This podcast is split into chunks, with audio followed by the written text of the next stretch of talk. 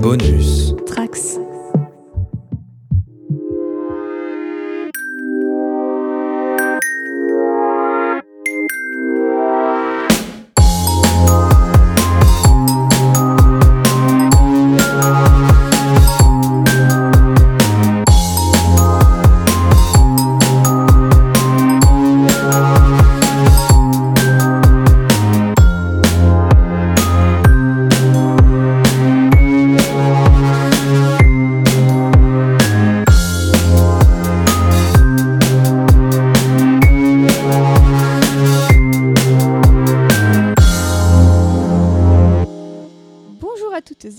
Et bienvenue dans le Lemon Adaptation Club, le podcast consacré aux adaptations en tout genre.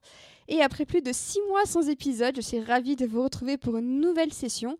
Et on va parler aujourd'hui d'un film qui aurait eu un énorme impact en son année de sortie 2014.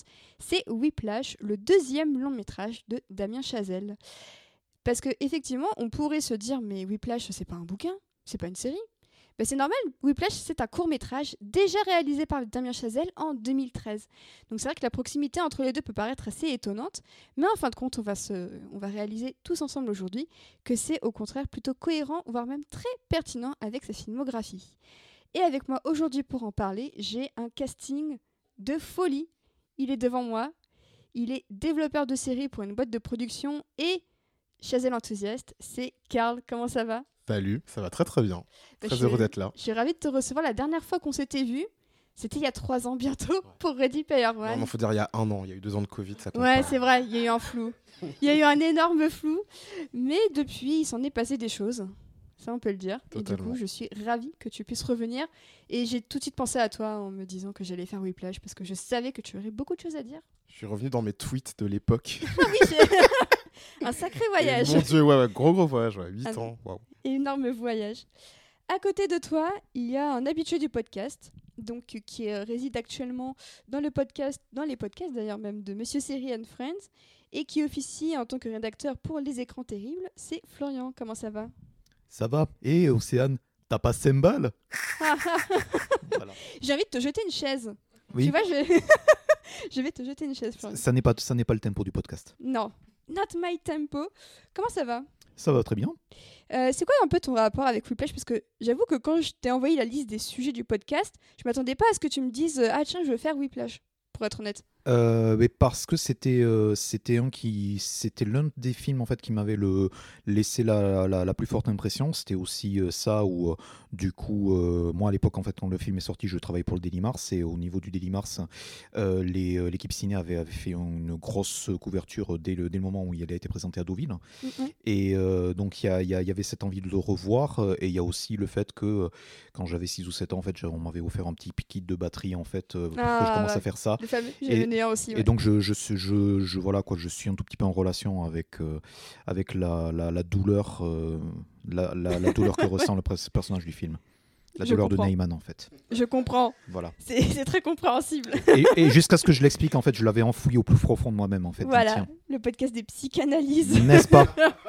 De coup- psychanalyse adaptation podcast. Exactement. Du coup, euh, notre, notre dernière invitée, euh, la dernière fois qu'elle est venue, c'était pour nous parler d'un film très drôle. Donc aujourd'hui, c'est un total changement de, de registre. Elle dirige la chaîne YouTube Les Chroniques de Vesper. Donc vous aurez reconnu, c'est Vesper. Comment ça va Mais ça va, merci pour l'invitation. Bah, Mais je viens surtout pour les films musicaux apparemment, c'est plus ça la, Oui, la thématique, c'était Mamma Mia. hein. T'étais aussi venue pour Mamma Mia lors d'un Voilà. épisode assez épique. C'est vrai, c'était un très beau moment, c'était dans le monde d'avant. Euh, ouais, c'était c'était le dernier témoignage du monde d'avant où je balançais mon adresse en plein podcast. Mais parce qu'on avait un petit peu bu. euh, Oui, ouais, mais c'est le- c'était l'euphorie d'Abba. euh, C'était l'euphorie d'Abba et de ses films. Donc aujourd'hui, effectivement, total changement Ouais. de registre Euh, avec Whiplash. Est-ce que tu as un traumatisme à nous partager en Alors, j'ai pas d'origin story de batterie. Déjà, à cause de Carl, je viens de me rendre compte que 2014, c'était il y a 8 ans, donc ça, ça, ça fait un peu mal. Euh, non, bah, comme, bah, comme beaucoup, hein, je, je pense qu'on a tous euh, vécu un peu la même séance. euh, C'est pour ça qu'on est euh, tous là autour de cette euh, jolie table ce soir. Euh, à la fin de la séance de Whiplash, je me suis pris une claque dans la gueule. euh, Enfin, voilà, les, les petites claques d'Andrew, euh, j'avais l'impression de me les prendre moi-même. Mais quand le générique de fin a, retenti. J'étais bah, vraiment, le palpitant, le palpitant à 1000 et j'ai pas eu souvent ce genre de séance au ciné et c'est le moment où je suis devenue euh, Chazelle enthousiaste euh, euh, également voilà donc donc effectivement ça m'a ça m'a ça m'a marqué aussi par par la suite et et en le revoyant là encore pour le pour le podcast putain c'est incroyable quoi. On va pouvoir parler un peu de la force du film toujours huit ans plus tard. Mais tout d'abord petit flashback nous sommes en 1985 et c'est la date de naissance, donc le 19 janvier 1985, la date de naissance de Damien Chazelle, qui est né à Providence, donc euh, sur l'île de Rhode Island. Et c'est un réalisateur, scénariste et producteur. Et il est franco-américain, donc il est parfaitement francophone. Donc quand il vient en France, il parle très très bien français avec ce petit accent euh, absolument charmant. Les bonus du, Blu-ray de Whiplash, j'étais hyper surpris, justement. Ouais, et puis tu avais sur le bonus de La La Land aussi, tu as sa masterclass. Qui, est, qui est pas mal et qu'il a fait en français. Et c'est effectivement plutôt chouette. Donc, il, a, la, il a, la, double nationalité euh, franco, euh, franco-américaine. Euh, du coup, bah, une enfance tout à fait normale. Hein. Son père est informaticien, qui s'appelle Bernard Chazelle. Et sa mère s'appelle Célia Chazelle, et elle est historienne du Moyen-Âge. Donc, il a étudié à l'université d'Harvard. Et c'est là que se déroule sa première rencontre décisive avec Justin Horwitz, et les deux partagent ensemble une immense passion pour ce qui est les comédies musicales et notamment les films de Jacques Demy. Ce qui se voit un petit peu quand on voit La La Land. Un tout petit peu, un tout petit peu, euh, très très très légèrement, j'ai envie de dire. Et euh, il a commencé avec euh, donc un premier film, donc on pourra parler brièvement, qui s'appelle Guy and Madeline on Park Bench. Euh, alors moi, je n'ai pas eu le temps de le voir malgré le, lien, malgré le lien fourni par la, la, façon totalement légale dont tu t'es Exactement, exactement. Est-ce que bah tiens, tiens Carl, toi qui as le, micro, du coup, as, tu as pu le voir? Alors moi, j'ai pu le voir. C'est un film, j'ai vraiment relevé monts et marées pour trouver ce film parce qu'il est juste introuvable que ce soit en VOD, en SVOD, c'est l'enfer. C'est assez paradoxal d'ailleurs qu'un film comme un réalisateur comme Chazelle, son premier film comme ça ne bah soit pas dispo, on pourrait s'attendre au moins à un petit DVD Mais ou il a une déjà plateforme. Eu une, euh, une, distribution assez limitée en fait. Euh, il n'a pas très très bien marché, enfin c'était déjà assez compliqué lors de sa sortie au cinéma. Et donc je l'ai vu moi pour la première fois il y a deux trois jours, il y a deux trois jours. Et euh, bon j'ai eu une réaction assez hermétique au film en fait. Enfin quand t'es passé par Whiplash, La La Land, Surtout La La Land parce que c'est un peu un brouillon de La La Land. Gaël Madeline on euh, Park Bench. Euh, donc c'est cette histoire, euh, enfin un peu une histoire de rupture entre un jazzman et une fille un petit peu introvertie qui doit trouver sa, doit trouver sa voix. Et en fait, dans la réalisation, tu sens qu'il est juste pas aussi virtuose. C'est son premier film, c'est son, son film d'étudiant, il me semble. Donc voilà, moi j'ai été un peu, pas, pas déçu parce que j'en attendais pas grand chose, mais c'est vrai que tu vois que La La Land, c'est vraiment la version très aboutie de ça. quoi très très abouti. Euh, Florian aussi, tu as, tu as vu le film, tu peux confirmer les impressions de Karl? Euh, Oui, en fait, je, juste par rapport à ce que disait Karl, je rajoute que c'est pour l'instant le seul film de, le seul projet de Chazelle qui, qui est filmé en noir et blanc. Euh, donc là, c'est en noir et blanc avec une image très très très granuleuse. Donc en fait, il y a, c'est un tout petit peu, enfin esthétiquement en fait, il y, a, y, a, énormément de, de caméras à l'épaule, il y a énormément d'inspiration de, documentaires. en me, justement, en préparant le podcast sur Whiplash, en fait, Chazelle a dit s'inspirer beaucoup de documentaires sur le jazz. Et là, en fait, c'était très très sous influence en fait quand tu vois Cayenne Madeline dans le Park Bench. Euh, c'est aussi un film qui divague pas mal euh, et c'est un film en fait qui a déjà, et c'est pour ça que c'est, je rejoins Carl en disant que c'est un brouillon de la La Land, c'est aussi un film qui a une, une séquence musicale très, euh, très vivace, très bien, très bien troussée, mais euh, qui arrive un tout petit peu euh, comme le point de surréalisme du film, qui euh, jusqu'à présent en fait était beaucoup plus intimiste, était beaucoup plus, on va dire, brouillon en fait, était, était beaucoup plus collé beaucoup plus au, au, au, meurtre de ses personnages et un tout petit peu à la scène artistique de New York qu'il décrit. Donc il y a cette, cette, espèce de morceau de bravoure qui est au milieu du film, qui est très très bien troussé. quand j'ai regardé le film, moi perso, j'ai trouvé les deux acteurs principaux très très bons. Ils, sont pas professionnels d'ailleurs. Ouais, et justement, et ils ont jamais été, et on les a quasiment jamais retrouvés ensuite. Donc j'étais sur le, le, truc de IMDb, et en fait, on l'a. Je crois que l'actrice principale, en fait, elle interprète une chanson dans La La Land, mais ça s'arrête là. Euh, et donc, honnêtement, la meilleure qualité en fait du film, c'est que elle, euh, elle, elle, elle sublime déjà les acteurs et vraiment, elle, elle établit Chazelle comme un très très bon directeur d'acteurs. Après, c'est un film qui est beaucoup, beaucoup moins euh, écrit que Whiplash et La La Land en fait. Donc c'est c'est là où euh, voilà c'est c'est là où on rejoint un tout petit peu les, les défauts en fait des films d'étudiants qui sont faits un peu avec les aides des uns et des autres. La, la chanson de La La Land dont tu parles, c'est celle qui passe euh, sur Another Day on- of Sun? Ok, d'accord. Ce qui a, en fait, il y a une, euh, il y a- ce qui est marrant, c'est qu'il y a beaucoup de liens en fait entre La La Land et euh, Guy and Madeline, et il y a une des chansons du film qui passe pendant euh, lor- lorsqu'il y a le travelling sur les sur les voitures Ouais. Oui. et sur dans, dans la radio en fait. Donc c'était un petit Easter egg et je pensais que tu parlais de, de cette chanson. Ah, c'est c'est intéressant. Et euh, bah, pour finir ce petit tour de table, euh, Vesper, un petit avis Euh, sur les oui, films? eh bien effectivement, je, je rejoins euh, mes comparses. euh, sur, euh, j'ai eu le même, j'ai eu le même ressenti sur le sur le film. Effectivement, moi, ce qui j'ai plus aimé l'exercice de retrouver ce que j'ai apprécié plus tard, surtout dans La La Land, dans, dans ce film. Au-delà du film lui-même, qui en plus n'est pas très long, il dure 1h20, euh, donc ça se, ça, se mate, ça se mate tranquillement. Euh, en plus, au tout début, on re- je reconnais, j'ai reconnu un morceau de jazz qu'on réentend dans La La Land euh, après. Donc je me suis dit, waouh, c'est bon, j'ai la rêve, j'ai une telle culture de jazz. Incroyable. Mais effectivement, les acteurs sont vraiment, euh, sont vraiment super. Et je vois que euh, voilà, Damien Chazelle, euh, je ne sais pas ce qu'il en est de sa vie sentimentale, mais il avait déjà commencé à faire des histoires de couple un peu compliquées euh, assez tôt dans sa vie. Donc j'ai un peu de peine pour lui. Mais, euh, mais c'est. voilà, c'était chouette par curiosité, justement.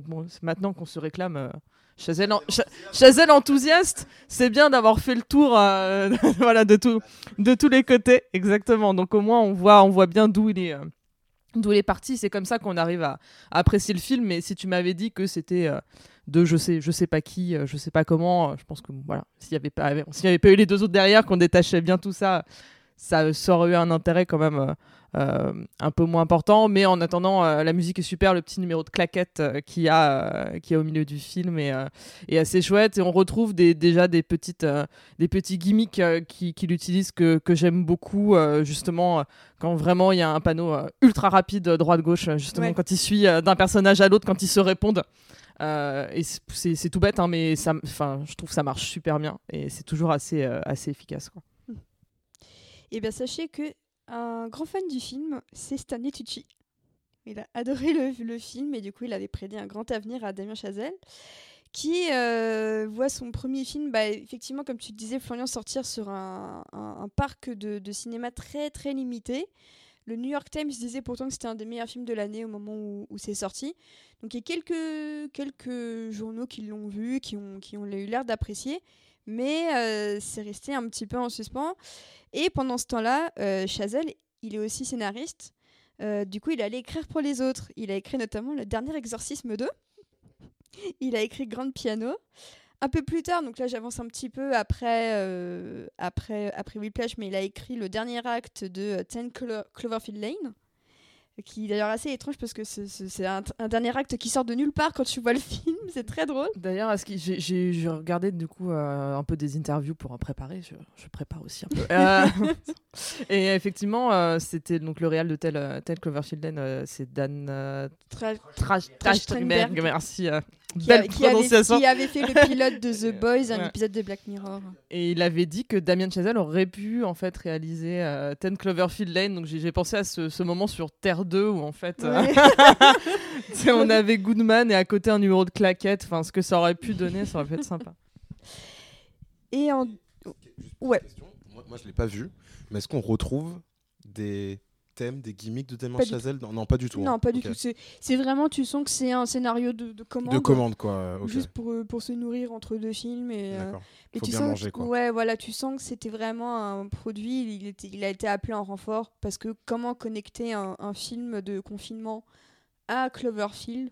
Ils l'ont appelé pour ça. Donc c'est c'est vraiment très basique. Et, en fait, c'est limite le point faible du film, c'est son dernier acte. Et tu en éternues d'émotion. Je suis désolée. hein. Parce qu'il faut savoir que depuis, que tu es venu, j'ai deux chats maintenant. C'est peut-être ça. Ouais, c'est possible. Je ne veux accuser personne. voilà. de Bowie et Resnor, je, je vous embrasse.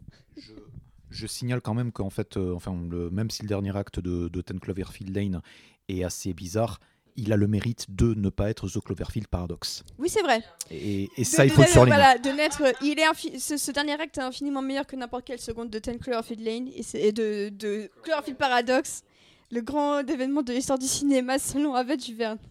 C'était dur. J'ai juste une petite question par rapport à parce que j'ai cherché et j'ai pas trouvé pour le coup euh, pour le dernier exorcisme. Genre euh, qui- qu'est-ce qui s'est passé? Enfin, Mais je sais pas si c'est vrai. genre, genre pourquoi? Parce que c'est vraiment Parce on est s'appelle Damien. on est, voilà. très, on est très loin du genre de film que je regarde. On est très loin de mon Mais spectre là et je sais pas euh, quelle est l'origin story je, de. je suis pas celui-là, ça non Ouais, plus. Je suis pas j'ai- j'ai- Chazelle enthousiaste j'ai- à 100%. Je suis à- J'ai googlé. Je suis bloquée à 99,9%. Voilà. Et du coup, donc, euh, on revient euh, rapidement en 2013. Et là, il produit un court-métrage qui s'appelle Whiplash. Et qui a notamment à son casting J.K. Simmons, déjà, à ce moment-là. Donc, c'est un court-métrage de 18 minutes, tourné en couleur, un huis clos, dans une salle de cours, et qui est euh, un affrontement entre un professeur de musique et ses élèves dans une école de jazz. Euh, et c'est vrai que quand quand on voit le film après avoir vu le long métrage, euh, c'est un peu un jeu des sept différences de qu'est-ce qui ressemble, qu'est-ce qui ressemble pas. Mais juste en tant que produit de court métrage, je voulais savoir un peu votre avis sur ce court métrage que je trouve quand même assez réussi et abouti euh, pour ce qui est censé être entre guillemets juste un court métrage quoi. Karl, vu que t'as le micro, tu commences. Ben, je- j'ai souvent le micro, visiblement. Euh, ben, moi, en fait, il y a un peu eu l'effet Guy and Madeline et La La Land. C'est que, enfin, après Whiplash, le film, que je trouve, euh, ben, au niveau de sa réal, au niveau de sa photo, beaucoup plus abouti, j'ai eu un peu du, mal à rentrer dedans. Et là, je l'ai revu, du coup, euh, ben, presque, presque 7 ans plus tard. Là, euh, désolé, désolé Vesper. Presque 7 ans plus tard. Et effectivement, le film est très maîtrisé, quoi. Très maîtrisé dans, son, dans sa gestion du huis clos, dans sa contenance en 18 minutes, dans, dans son histoire. Enfin, il y a vraiment un début, un milieu, une fin. Enfin, moi, j'ai vraiment, vraiment euh, adoré ce court-métrage après. Et euh, effectivement, je, je sais pas c'est quoi l'origin story de J.K. Simmons dans ce, dans ce film. Parce que, enfin, c'est quand même un, grand acteur. Et pour un court-métrage comme ça, je me demande vraiment comment il l'a déniché. Et euh, il m'avait aussi beaucoup impressionné dans ce court-métrage, même si j'ai trouvé moins bon que dans le film, bien évidemment, parce que t'as pas le temps de faire ta direction d'acteur. Mais non, franchement, j'ai vraiment beaucoup aimé. Et je trouve qu'il a réussi juste à, en fait, à réaliser une capsule, quoi, et à, et à essentialiser ce que c'était euh, une, relation, une relation toxique entre euh, son prof et son élève. Ouais. Mais il disait à propos de Whiplash que euh, Chazelle a fait de la batterie, qu'elle a été extrêmement traumatisée par, euh, par toutes ces années, et que pour lui c'était justement autant de souffrance pour au final quelques secondes de beauté, est-ce que ça en valait la peine Ce qui est au final bah, l'objet de, de toute son œuvre, Mmh, y compris ouais. First Man qui n'est pas dans la musique mais qui, qui en parle aussi. Et c'est vrai qu'en 18 minutes tu sens que c'est souffrance, souffrance, souffrance, et au final qu'est-ce qui ressort de positif de, de tout ça? Et c'est vrai que c'est c'est peut-être le, le court-métrage est plus pessimiste que le film euh, à, ce- à ce niveau-là. Bah, je pense qu'il est, moins, il est un peu moins nuancé. Enfin, il est, Ouais. Vu qu'il va pas aussi loin dans euh, la quête euh, d'Andrew, tu, tu finis quand même sur une note de le mec il s'est fait défoncer. Et puis, euh, enfin, moi je me suis vraiment demandé, mais le mec en fait il continue pas la musique après. Enfin, il y a. Tu vois, t'as plus, ce- t'as plus cette fin qui te donne, on en parlera après, de cette fin de, du film, de- du long métrage, mais qui te laisse penser, bah, déjà, où il a en quelque sorte gagné. Là, il a carrément perdu, en fait, pour moi. Il- C'est le mec qui va retourner chez ses parents et puis euh, faire autre chose, genre devenir astronome, enfin, je sais pas, faire un autre truc, quoi. Et euh, ouais, effectivement, euh, si je l'avais vu en premier, je me serais dit, euh, putain, euh, Chazelle, il a, il a des comptes à régler, quoi. Oui, ah bah assez- si, ouais. Il a de toute façon des comptes à régler, visiblement, que ce soit avec les femmes ou avec son prof. Mais, mais voilà. Euh, Florian, un avis sur, euh, sur ce court-métrage? Alors, euh, j'étais surpris que, que tu dises qu'il y avait une fin, parce que pour moi, justement, la fin du court métrage, euh, étant donné que déjà, quand, quand on m'a proposé de faire ça, déjà, j'ai dû me ressouvenir qu'en fait, il y avait un court métrage à l'origine de ça. Et quand je l'ai vu et que j'ai réalisé que c'était euh, littéralement euh, une à deux séquences du film, vraiment donc étirées et donc mises sur ça, j'ai pas. enfin voilà, quoi, moi, sur, sur la fin du court métrage, j'étais là, ah, mais en fait, c'est fini. Donc, il n'y a, pas de- y a pas de point final, il n'y a, y a pas de choses comme ça.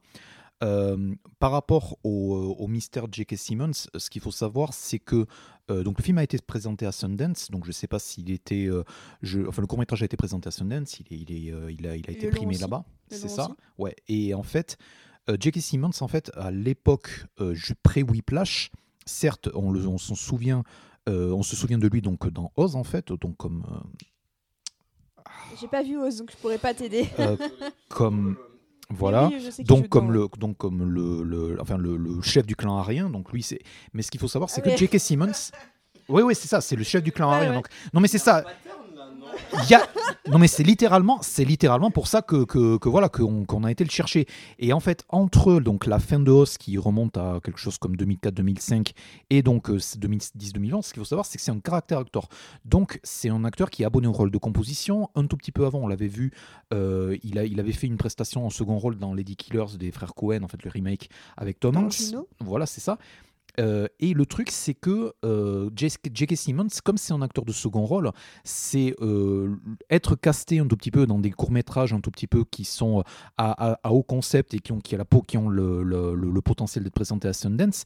euh, quelque part, c'est quelque chose qu'il peut faire en fait. Moi, je me souviens quand j'avais j'ai fait deux, trois ou quatre éditions de Deauville et à Deauville, il y a énormément de films de Sundance qui sont présentés et c'est vrai qu'on retrouve des, des acteurs. On se dit tiens, qu'est-ce qu'ils font là dans des tout petits budgets et en fait, c'est aussi, euh, voilà, c'est quelques jours de tournage, ça permet de- d'aider des, des réalisateurs émergents, il y a, il y a un certain truc de business. Et à l'époque, J.K. Simmons, bon, forcément, donc il y a, le, le- donc il y a les, les films Spider-Man, mais c'est surtout un acteur de composition.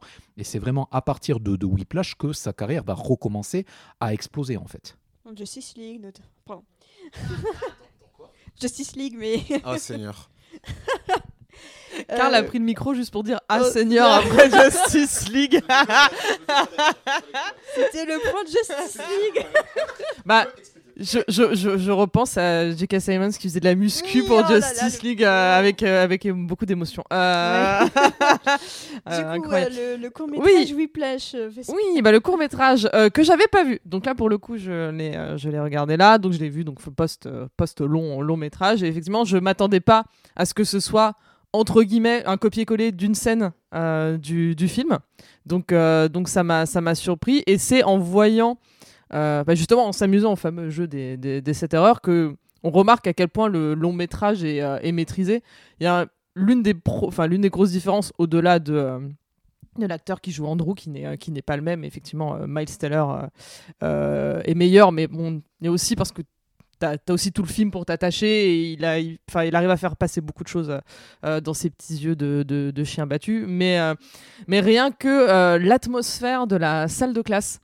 Euh, dans le court métrage, on voit qu'ils sont dans une pièce euh, ultra éclairée euh, de jour et tout. Et en fait, quand dans le long métrage, c'est euh, c'est jaune, il n'y a pas de fenêtre, euh, tu sais pas, ouais, tu sais pas en plus, euh, enfin tu vois l'heure régulièrement parce que euh, justement ils te font comprendre que les sessions sont, longues et tu sais que euh, justement euh, euh, Andrew vient assez tôt pour, euh, pour s'entraîner, mais t'as vraiment l'impression que c'est un peu comme dans les casinos, quoi. Tu vois pas le temps passer tellement t'es es dedans et, euh, c'est ultra, euh, enfin je trouve ça ultra glauque et là tu sais qu'il peut se passer des trucs un peu euh, malsains. Euh, par rapport au court métrage où en fait c'est euh, entre guillemets à la, à la à la lumière du jour et où euh, bah là euh, c'est plus dans la pièce glauque que tu peux t'imaginer de te prendre une chaise sur la tronche par exemple. C'est c'est vraiment où, tout le monde se enfin tout le monde surtout Fletcher se laisse aller à ses pulsions violentes dirons-nous. Et c'est vrai que le changement d'ambiance se ressent vraiment assez assez violemment et alors que les les, les, les, les dialogues sont peu ou prou les mêmes euh, entre, entre les deux. euh. C'est du calque, bah, toutes les répliques grossophobes de Fletcher, c'est les mêmes. Par contre, je crois, alors vous me corrigerez si je me trompe, par contre, je crois qu'il y a un truc dans le court métrage qui était peut-être pas, qu'on voyait moins dans le film. Court métrage que j'ai bien aimé, c'est qu'on voit. euh, euh, alors, j'y connais rien en instrument, hein, c'est vraiment, je suis une grosse fraude, hein, je- voilà. Mais c'était un, un des mecs qui faisait de la, du trombone, je crois. Ah, la bave. Ouais. Si, oui. C'est dans Elle le est dans le. ouais. Ah. Ouais, ouais. Faut que En, Carl vo- en agisse. voyant le court métrage, j'ai eu exactement la même réaction que toi. Ouais, bah pareil. J'étais en mode genre, mais attends, ce- plan est ouf. Et il- pourquoi, pour- pourquoi, il pourquoi il était pas dans le film? Et du coup, je regarde le film, et effectivement, il y était. Et je pense juste que. Bah en fait, il est. il- non, c'est ouais, c'est ouais, C'est c'est- un, ouais, ouais, seul un plan seul dans plan. les deux cas. ouais. Et je pense que c'est peut-être genre la lumière qui ne mettait pas autant en valeur, tu vois. Mais c'est vrai que là, moi, si j'ai un, si j'ai un plan à, à retenir de ce court métrage, c'est celui-là en fait. Mais ce qui est, ce qui est intéressant, c'est que je trouve que limite le court métrage creuse peut-être un peu plus la, la relation hyper organique entre La l'humain physicalité, euh, ouais. et, et l'instrument, parce que là, tout le début avec Andrew qui justement touche les cymbales, les, les et tout ça, je trouve que ça se perd un petit peu dans le film qui effectivement ça, ça, ça joue dessus, mais je trouve qu'en 18 minutes, Chazelle il a réussi à instaurer un, un rapport plus évident Mm. peut-être entre euh, la batterie et genre Andrew, c'est vraiment la batterie, c'est son extension. Bah, y a plus de. Là où ouais. Chazelle disait que pour le film, c'était vraiment, il voyait les instruments comme des armes, que la guerre se jouait euh, avec des armes, sauf que c'était des instruments. Et là, je trouve qu'il y avait un rapport organique, c'est limite Cronenberg, mais tu remplaces avec Ouais. des instruments de musique, avec la bave euh, et tout ça. je trouvais qu'il y avait un peu de ça, quoi. Bah, il y a plus de. Enfin, pour moi, il y a plus de toucher, quoi. De... Ouais, c'est ça. Bon, est-ce que je, est-ce que j'utilisais le mot sensualité? Enfin, Bah, en, vrai, oui. presque, tu vois. Enfin, il y a un oui, côté oui. très sensuel, je trouve, aux, aux instruments, alors que là, ben, quand, quand Andrew il est face à ces instruments, enfin, ce sont des instru- presque des instruments de torture, quoi. Alors que là, je- ouais, qu'il intimide. euh, alors que là, je trouve qu'il y a, il y a vraiment un, un rapport ouais, très sensuel, très corporel aux, aux, aux instruments qui. C'est vrai qu'il manquait un petit peu. Mais pour moi, c'était pas forcément la même intention, en fait. Comme. euh, c'est là, euh, Whiplash, c'est, enfin, le long métrage, c'est très militaire, c'est full metal jacket, c'est vraiment, enfin, tu, y vas, quoi. Genre, euh, les, tout, tout le monde se lève au pas, quoi. Enfin, c'est, moi, moi, ça m'a beaucoup frappé aussi au deuxième visionnage du, du film, quoi. C'est là, en fait, le gros, euh, en fait, la, la- différence qui m'a énormément frappé, c'est que euh, c'est c'est- l'image, tout simplement. La, la photo, euh, la photo du court métrage est extrêmement plate. En fait, c'est du vidéo, c'est voilà, c'est tourné de jour. Enfin voilà, c'est là le autant le découpage, le montage, donc tout le, enfin tout ce qui peut faire, tout ce qui peut faire les qualités de du court, du, du long métrage sont dans le court métrage. Ce qui manque, c'est les couleurs chaudes, les trucs chatoyants, etc. Et ça, c'est fait avec tout le travail sur, sur les filtres à la photo qui, a été entrepris sur le long métrage. Donc c'est vraiment l'énorme différence. Mais euh, non, je voulais juste réagir à ce que tu disais parce que moi, c'est vrai que je l'ai pas. euh, en fait, j'ai pas vu la photo comme quelque chose de glauque, mais comme quelque chose de classieux et justement d'assez confortable. Et ce qui, pour moi, en fait, était, était, était presque pire parce que pour moi, c'était justement un endroit où, où les musiciens pouvaient être en confiance alors qu'il se passait justement des trucs horribles là-bas, quoi. Oui, je crois que euh, ça, c'est pour euh, vraiment une question de, plus de points de vue. euh, ouais, pour le coup, euh, moi, c'est vrai que ça m'a. je me suis senti oppressée, quoi. Ouais, quand, quand il rentre dans la salle. En plus, vraiment, ce petit côté. euh, euh, quand il arrive la première fois, enfin qu'il est super en retard alors qu'en fait il y a personne et qu'il arrive à qu'il arrive à 6 heures et que et tout de suite euh, Enfin, en fait, enfin, bah, c'est un peu le film de l'anxiété, quoi. Donc, du coup, moi, quand j'arrive, quand il arrive là-dedans, moi, j'ai déjà une crise d'angoisse par empathie. Donc, je- j'associe direct cette pièce, euh, cette pièce euh, jaune, euh, jaune genet là, à, à des trucs horribles et pas à, effectivement euh, école de bourgeois euh, un peu, euh, un peu, un peu huppé, quoi. Mais, euh, mais voilà, mais c'est effectivement, je pense qu'il y a une question de, de, de- perso euh, pour, euh, pour le coup. Et oui, tu Et euh, je voulais dire- juste parler aussi du, du jeune acteur, dont je n'ai pas retenu le nom, malheureusement. Alors, je l'ai vu autre part depuis, c'est certain. Sa tête me disait quelque chose. Mais il m'a fait penser à Young Neil dans Scott Pilgrim. Mais je, je suis pas sûre que ce soit lui. Je crois que c'est Johnny Simmons qui joue. euh, je, je vérifierai pendant, pendant une petite pause. Mais, mais euh, en fait, ce qui est intéressant, c'est que je l'ai trouvé très bon au début quand il était très effacé par rapport aux autres. Mais dès qu'il est face à J.K. Simmons, je l'ai trouvé beaucoup moins bon. Et ça m'a limite un peu gâché justement leur affrontement. Euh, je sais pas ce que vous en avez pensé, euh, Vesper. Mais j'ai trouvé que l'affrontement entre les deux était moins bon parce qu'il arrivait à, à faire communiquer moins de choses. Il est très Oui. bon en batterie, mais euh, moins en, en acting. Mais de, de ce que j'ai compris, en fait, pour euh, Whiplash, euh, justement, il hési- enfin pour le long métrage, euh, Damien Chazelle hésitait entre les, les deux et au final, il a pris Miles parce qu'il avait une expérience de batterie à la base. Donc au final, c'est ce qui, ce qui passe. Mais je trouve que justement, il interprète mieux. Alors après. euh, je sais pas, je trouve que ça passe, beaucoup dans son, dans son regard et tout. Contrairement, euh, j'ai perdu son nom, je voulais regarder discrètement sur mon téléphone et tu m'as prise de court direct.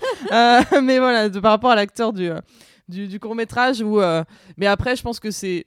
Il y a aussi du psychologique qui rentre en compte parce que j'ai vu le court métrage après, donc du coup je me suis habituée à l'interprétation de l'un, c'est plus court, donc je pense que je suis déjà un peu biaisé, mais effectivement il arrive moins à, il arrive moins à faire passer euh, tout, le, tout le côté euh, ambigu euh, qu'on peut avoir euh, d'Andrew euh, quand c'est euh, Miles Teller qui l'interprète. Ouais. Carl, tu voulais. euh, Ouais, moi justement, je trouve que, comme tu dis, dans, au début du film, lorsqu'il joue un peu plus l'enthousiasme, euh, le, ben, des émotions positives, il est plutôt bon.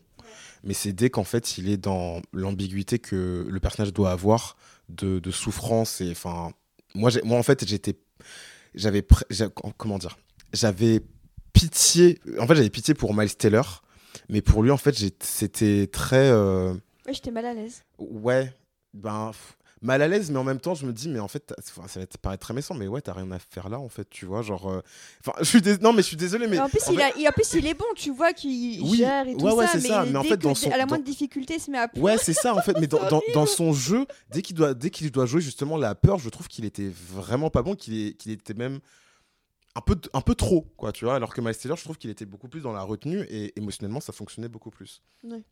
Euh, Florian? Il y a, il y a aussi, euh, enfin, euh, Mi- Miles Teller, je crois que c'est avant ou après, non, 2014, donc oui, non, c'était avant. C'est quelqu'un qui débarque de The Spectacular Now, donc c'est c'est quelqu'un qui, euh, voilà, qui, qui débarque d'un teen movie. Et je pense aussi que entre le court métrage et entre le court métrage et le long métrage, il y a, euh, il y a, une différence en fait dans la physicalité, dans ce que, pour rejoindre ce que disait Vesper en fait, dans, le, tout petit peu l'affrontement, les, regards. Je pense que voilà, Miles Teller, euh, enfin le, donc le, la, personnage, le, personnage de Andrew, merci. Le Andrew de Miles Teller euh, va, va être beaucoup plus dans, dans, dans l'arrogance et donc dans, dès les menaces en fait et dès le bullying en fait qui se prend de Fletcher va vouloir euh, ce qui te fait se passer justement c'est euh, trouver des ressources en fait pour lui prouver le contraire en fait. Donc il y a beaucoup plus de défiance tandis que euh, le court métrage faisant que voilà c'est que 17 minutes il y avait voilà quoi l'autre en fait se fait euh, euh, voilà quoi se fait bully jusqu'au bout et donc ça ça ça ça débouche sur une fin qui est très très malaisante. Mais aussi c'est la c'est la physicalité de l'acteur où en fait voilà quoi c'est en agneau c'est c'est en agneau sacrificiel un tout petit peu quoi l'acteur du court métrage dont on a retrouvé le nom pendant que j'étais en train de parler et, et oui, donc Vesper, vas-y. Oui, je voulais féliciter Océane. euh, Car c'est effectivement Young Neil de Scott Pilgrim que j'ai revu samedi. Donc c'est dire. C'est dire. J'ai vu, j'ai revu Scott Pilgrim samedi, j'ai revu Whiplash dimanche et vraiment je ne reconnais pas les visages. c'est une maladie hein, mais je Donc sais c'est pas bien, ça. c'est Johnny Johnny Simmons. Simons. Et bah voilà. voilà, Donc bravo. merci. Et je suis effectivement euh, bien d'accord avec Florian sur le côté euh, lui fait plus bully victime et le, le côté celui de Miles Teller fait un peu est un peu plus dans la provocation. et en fait comme son nom l'indique Johnny, Johnny Simmons a été un véritable matelas Bravo Florian. Je vais te rejeter une chaise. c'est la deuxième. Et Les, c'est- ma- bah, les matelas La marque de matelas Et ça n'a aucun rapport avec J.K. Simons. euh, voilà, ils sont pas cousins non plus. Oui, c'est mais oui, c'est vrai que je me suis posé. Oui Non, je crois pas. Je crois, bah, en tout cas, ça, c'est- j'avais lu que c'était démenti. Et du coup, j'apprends grâce à son Wikipédia qui est sorti avec euh, Emma Watson pendant quelques mois en 2011. Vous serez ravis de l'apprendre en Je suis trivia. extrêmement heureuse de Euh, la Bravo. Bravo Emma. Et euh, bah donc on a vous, vous a fait un petit peu la, la critique du court métrage qui est trouvable sur YouTube. Euh, moi je l'ai regardé avec les sous-titres automatiques. Du coup si vous voulez voir écrit coup de fouet un nombre incalculable de fois, n'hésitez pas, c'est extrêmement drôle.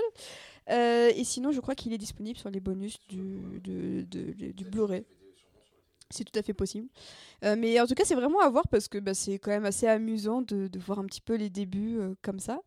Et puis, juste un petit fun fact à la, à la production du court métrage, on retrouve Jason Reitman, donc réalisateur notamment de Juno, dont j'ai mentionné tout à l'heure le, le nom puisque J.K. Simmons jouait dedans. Il y a également Jason Blum, donc de Blumhouse, qui a ensuite produit le, le long métrage puisque Blumhouse à l'époque ne faisait pas que de l'horreur.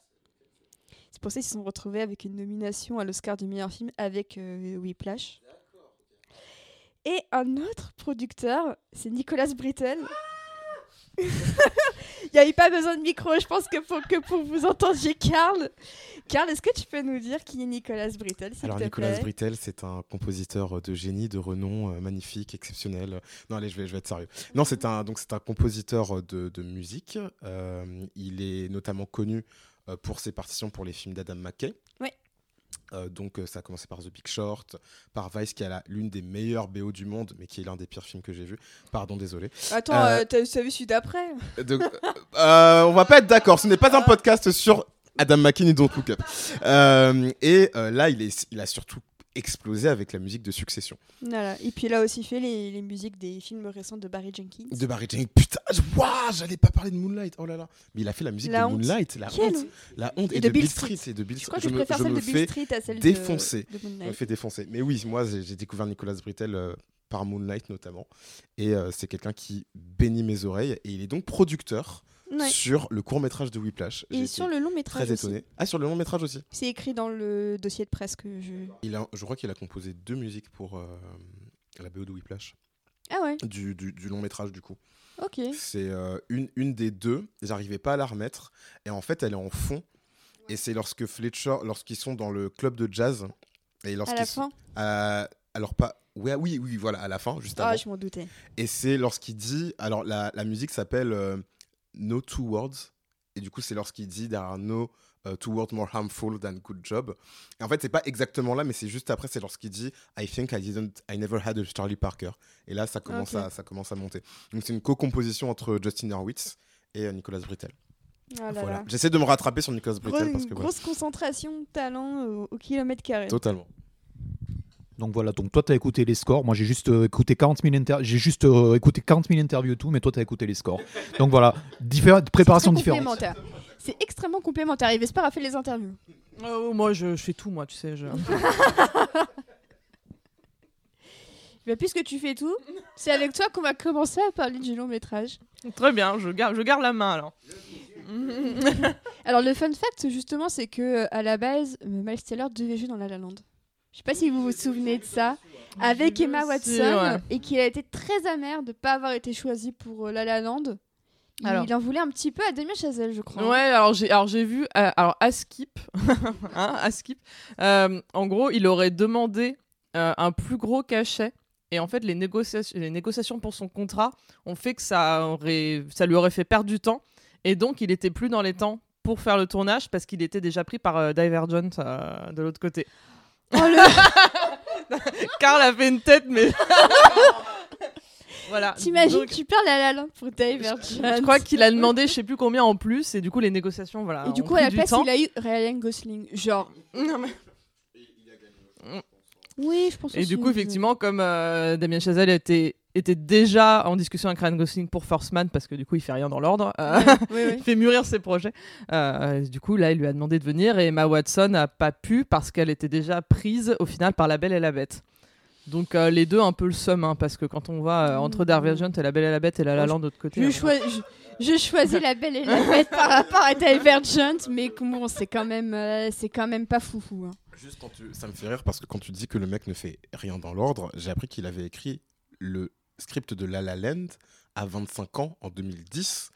Donc juste bien, bien avant euh, bah, le court métrage de Whiplash, le long métrage de Whiplash, et qu'en fait, ben, enfin, La La Land c'était son projet de cœur, et que c'est avec ben, déjà la, la reconnaissance du court métrage de Whiplash qui a été fait comme un- une sorte de proof of concept en fait pour leur prouver que c'était un film euh, qui pouvait euh, être cool en long métrage que en fait il s'est dit bon j'ai assez de reconnaissance pour réaliser et produire La La Land voilà petite anecdote Voilà. J'espère que vous appréciez ce podcast autant que nous, mais il y a plein d'infos, je trouve ça trop cool. Et du coup, bah, le long métrage Whiplash, donc euh, effectivement euh, réalisé au courant de, de l'année 2013, et, euh, présenté à Sun, euh, 2012 même, parce qu'il a été présenté à Sundance. euh, Qu'est-ce que je dis comme bêtise? Oui, 2013, 2013, oui, parce que d'habitude, euh, quand tu passes Sundance, Cannes, tu sors l'année suivante, mais là, ils ont bien fait les choses. D'ailleurs, juste avant qu'on commence à vraiment rentrer dans le sujet, 2014, je voulais vous rappeler quelques films sortis cette année-là. Gone Girl, Mommy, Interstellar, Lego Movie, Her, Les Gardiens de la Galaxie, Captain America The Winter Soldier. qu'est-ce qui nous aura- qu'est-ce qu'est-ce qui nous est arrivé en fait là? Qu'est-ce qu'il a Ouais, bah franchement, euh, et, et je pense que j'en oublie énormément. Je me demande si quand Budapest Hotel, c'est pas aussi 2014. Boyhood, Under the Skin. ah ouais ok Ça a été, pour moi, c'était la meilleure année cinéma de la dernière décennie, sans aucune espèce de attends compétition. attends 2014 Mad Max Fury Road? Non, 2015. ah putain ok d'accord. 2015. Ok. C'était pas loin. Pas loin. ah Gros Budapest, c'était 2014. Donc vraiment. Ouais, grosse et euh, non, Bir- alors Birdman, oui aux États-Unis, mais pas en France. Et Dj- par contre Django et Django, non 2013 Django, c'était 2012 le- même je crois Oui, c'est vrai. Je confonds. Bah, je confonds. euh, ouais. Mais en gros, voilà, donc 2014, année hyper, euh, hyper compétitive. Mais surtout, je trouve quand même, parce que je suis allé revoir mes tweets, euh, où j'ai tweeté ce truc, j'étais en mode genre putain, non mais cherche pas. mais, mais en fait, moi j'ai eu quand même cet effet en 2014 où en fait t'as tous les t'as tous les films qui sont sortis, tu vois. Et tu te dis bon bah c'est bon bah c'est cool, l'année euh, genre l'année commence bien. Et il me semble qu'il est sorti en fin, Fin d'année, dernière semaine de décembre. dernière semaine de Euh, décembre. euh, non, je confonds avec Most Volunteer qui était 2013. Mais il est sorti en fin. Mais- Il est pas sorti en fin d'année 2014 Whiplash, ouais, ouais. Décembre, Décembre 2014, en France. hein. ouais. Voilà, ok. Bah, je me souviens que vraiment, bah, comme, euh, comme Vesper, comme tout le monde ici, en fait, le film m'a pris de court. C'est-à-dire que je ne Ouais. m'attendais. Moi, j'avais déjà ma liste des films, des films préférés de Ouais. l'année. Et Whiplash, il a été propulsé en 1, mais en laissant toute la concurrence. Bon, dans Gone Girl, quand même, genre. ex aequo, on va dire. mais y a- je trouve qu'il y avait vraiment cet effet grosse surprise. Mais ça, qui, est, qui est aussi profité pour les Oscars parce qu'il a été nommé pour euh, Meilleur euh, scénario, Ouais. meilleur second rôle, Meilleur film. Gagné, meilleur film, Meilleur. Ouais. Hmm, Non, je mais, pas, mais je pense pas meilleur ré- réalisateur. Ça aurait été. Meilleur montage, il a gagné meilleur montage Ouais. et, meilleur, acteur dans un ce rôle et en a un troisième aussi. Pas la musique. Non, peut-être pas la musique. Non, c'est pas la musique. Bah.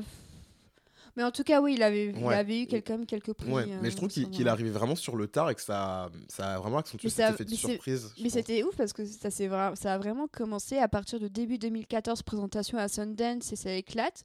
Ensuite, il est passé à Cannes dans une sélection parallèle. Et en fait, t'avais Master qui avait tweeté Holy shit, uh, Whiplash is going to Cannes. Alors, donc les trois Oscars, donc il a gagné meilleur montage, meilleur son, voilà, et meilleur acteur dans un second rôle. Et euh, Chazelle avait été nommé pour meilleur réalisateur. Voilà, c'est donc c'est Blumhouse qui a été euh, techniquement nommé euh, selon le, le système des Oscars. Même, et il a eu les mêmes, euh, les mêmes, euh, exactement les mêmes prix au BAFTA. Ouais, comme quoi, c'est un bon indicateur. C'est un très bon indicateur. Donc une grosse année et fin d'année, donc Whiplash. Et moi, je me souviens que je l'avais vu en octobre 2014. Du coup, j'avais vu le truc arriver en me disant. euh, hein, euh, les je l'avais- vu en projection presse et je me suis dit, euh, putain, les gens sont pas prêts. les gens sont pas prêts, mais je Et l'avais nous vu en n'étions pas projection prêts. presse. Au Club de l'Étoile, je m'en souviens quand ils finançaient pas encore les meetings de Alliance. Oh. voilà, shout out au Club de l'Étoile. À Cab. Euh, bah, du coup, donc on peut quand même euh, commencer à parler du, du, du film avec cette intro qui est quand même assez ouf parce que bah, en gros c'est un battement de cœur et on se rend compte qu'en fait bah, c'est juste de la batterie. J'aime beaucoup cette intro et Karl, tu as encore le micro dans les mains. Donc c'est encore à toi de Putain, je commencer. monopolise. Euh, Qu'est-ce mais- que tu penses un peu de l'intro qui est quand même, je trouve, assez puissante et qui donne bien le ton du film Ah, mais Euh, ouais, totalement. Enfin, moi, je trouve qu'il y a, il y a tout le film dans cette intro, en fait. Il y a, il y a ce sens euh, du montage, il y a ce sens de la musique, il y a, bah, il y a la relation qui commence entre euh, Fletcher et, euh, et Andrew. Et euh, je trouve que c'est. Enfin, Da- Chazelle aussi l'a dit dans son interview, il voulait vraiment la soigner, quoi.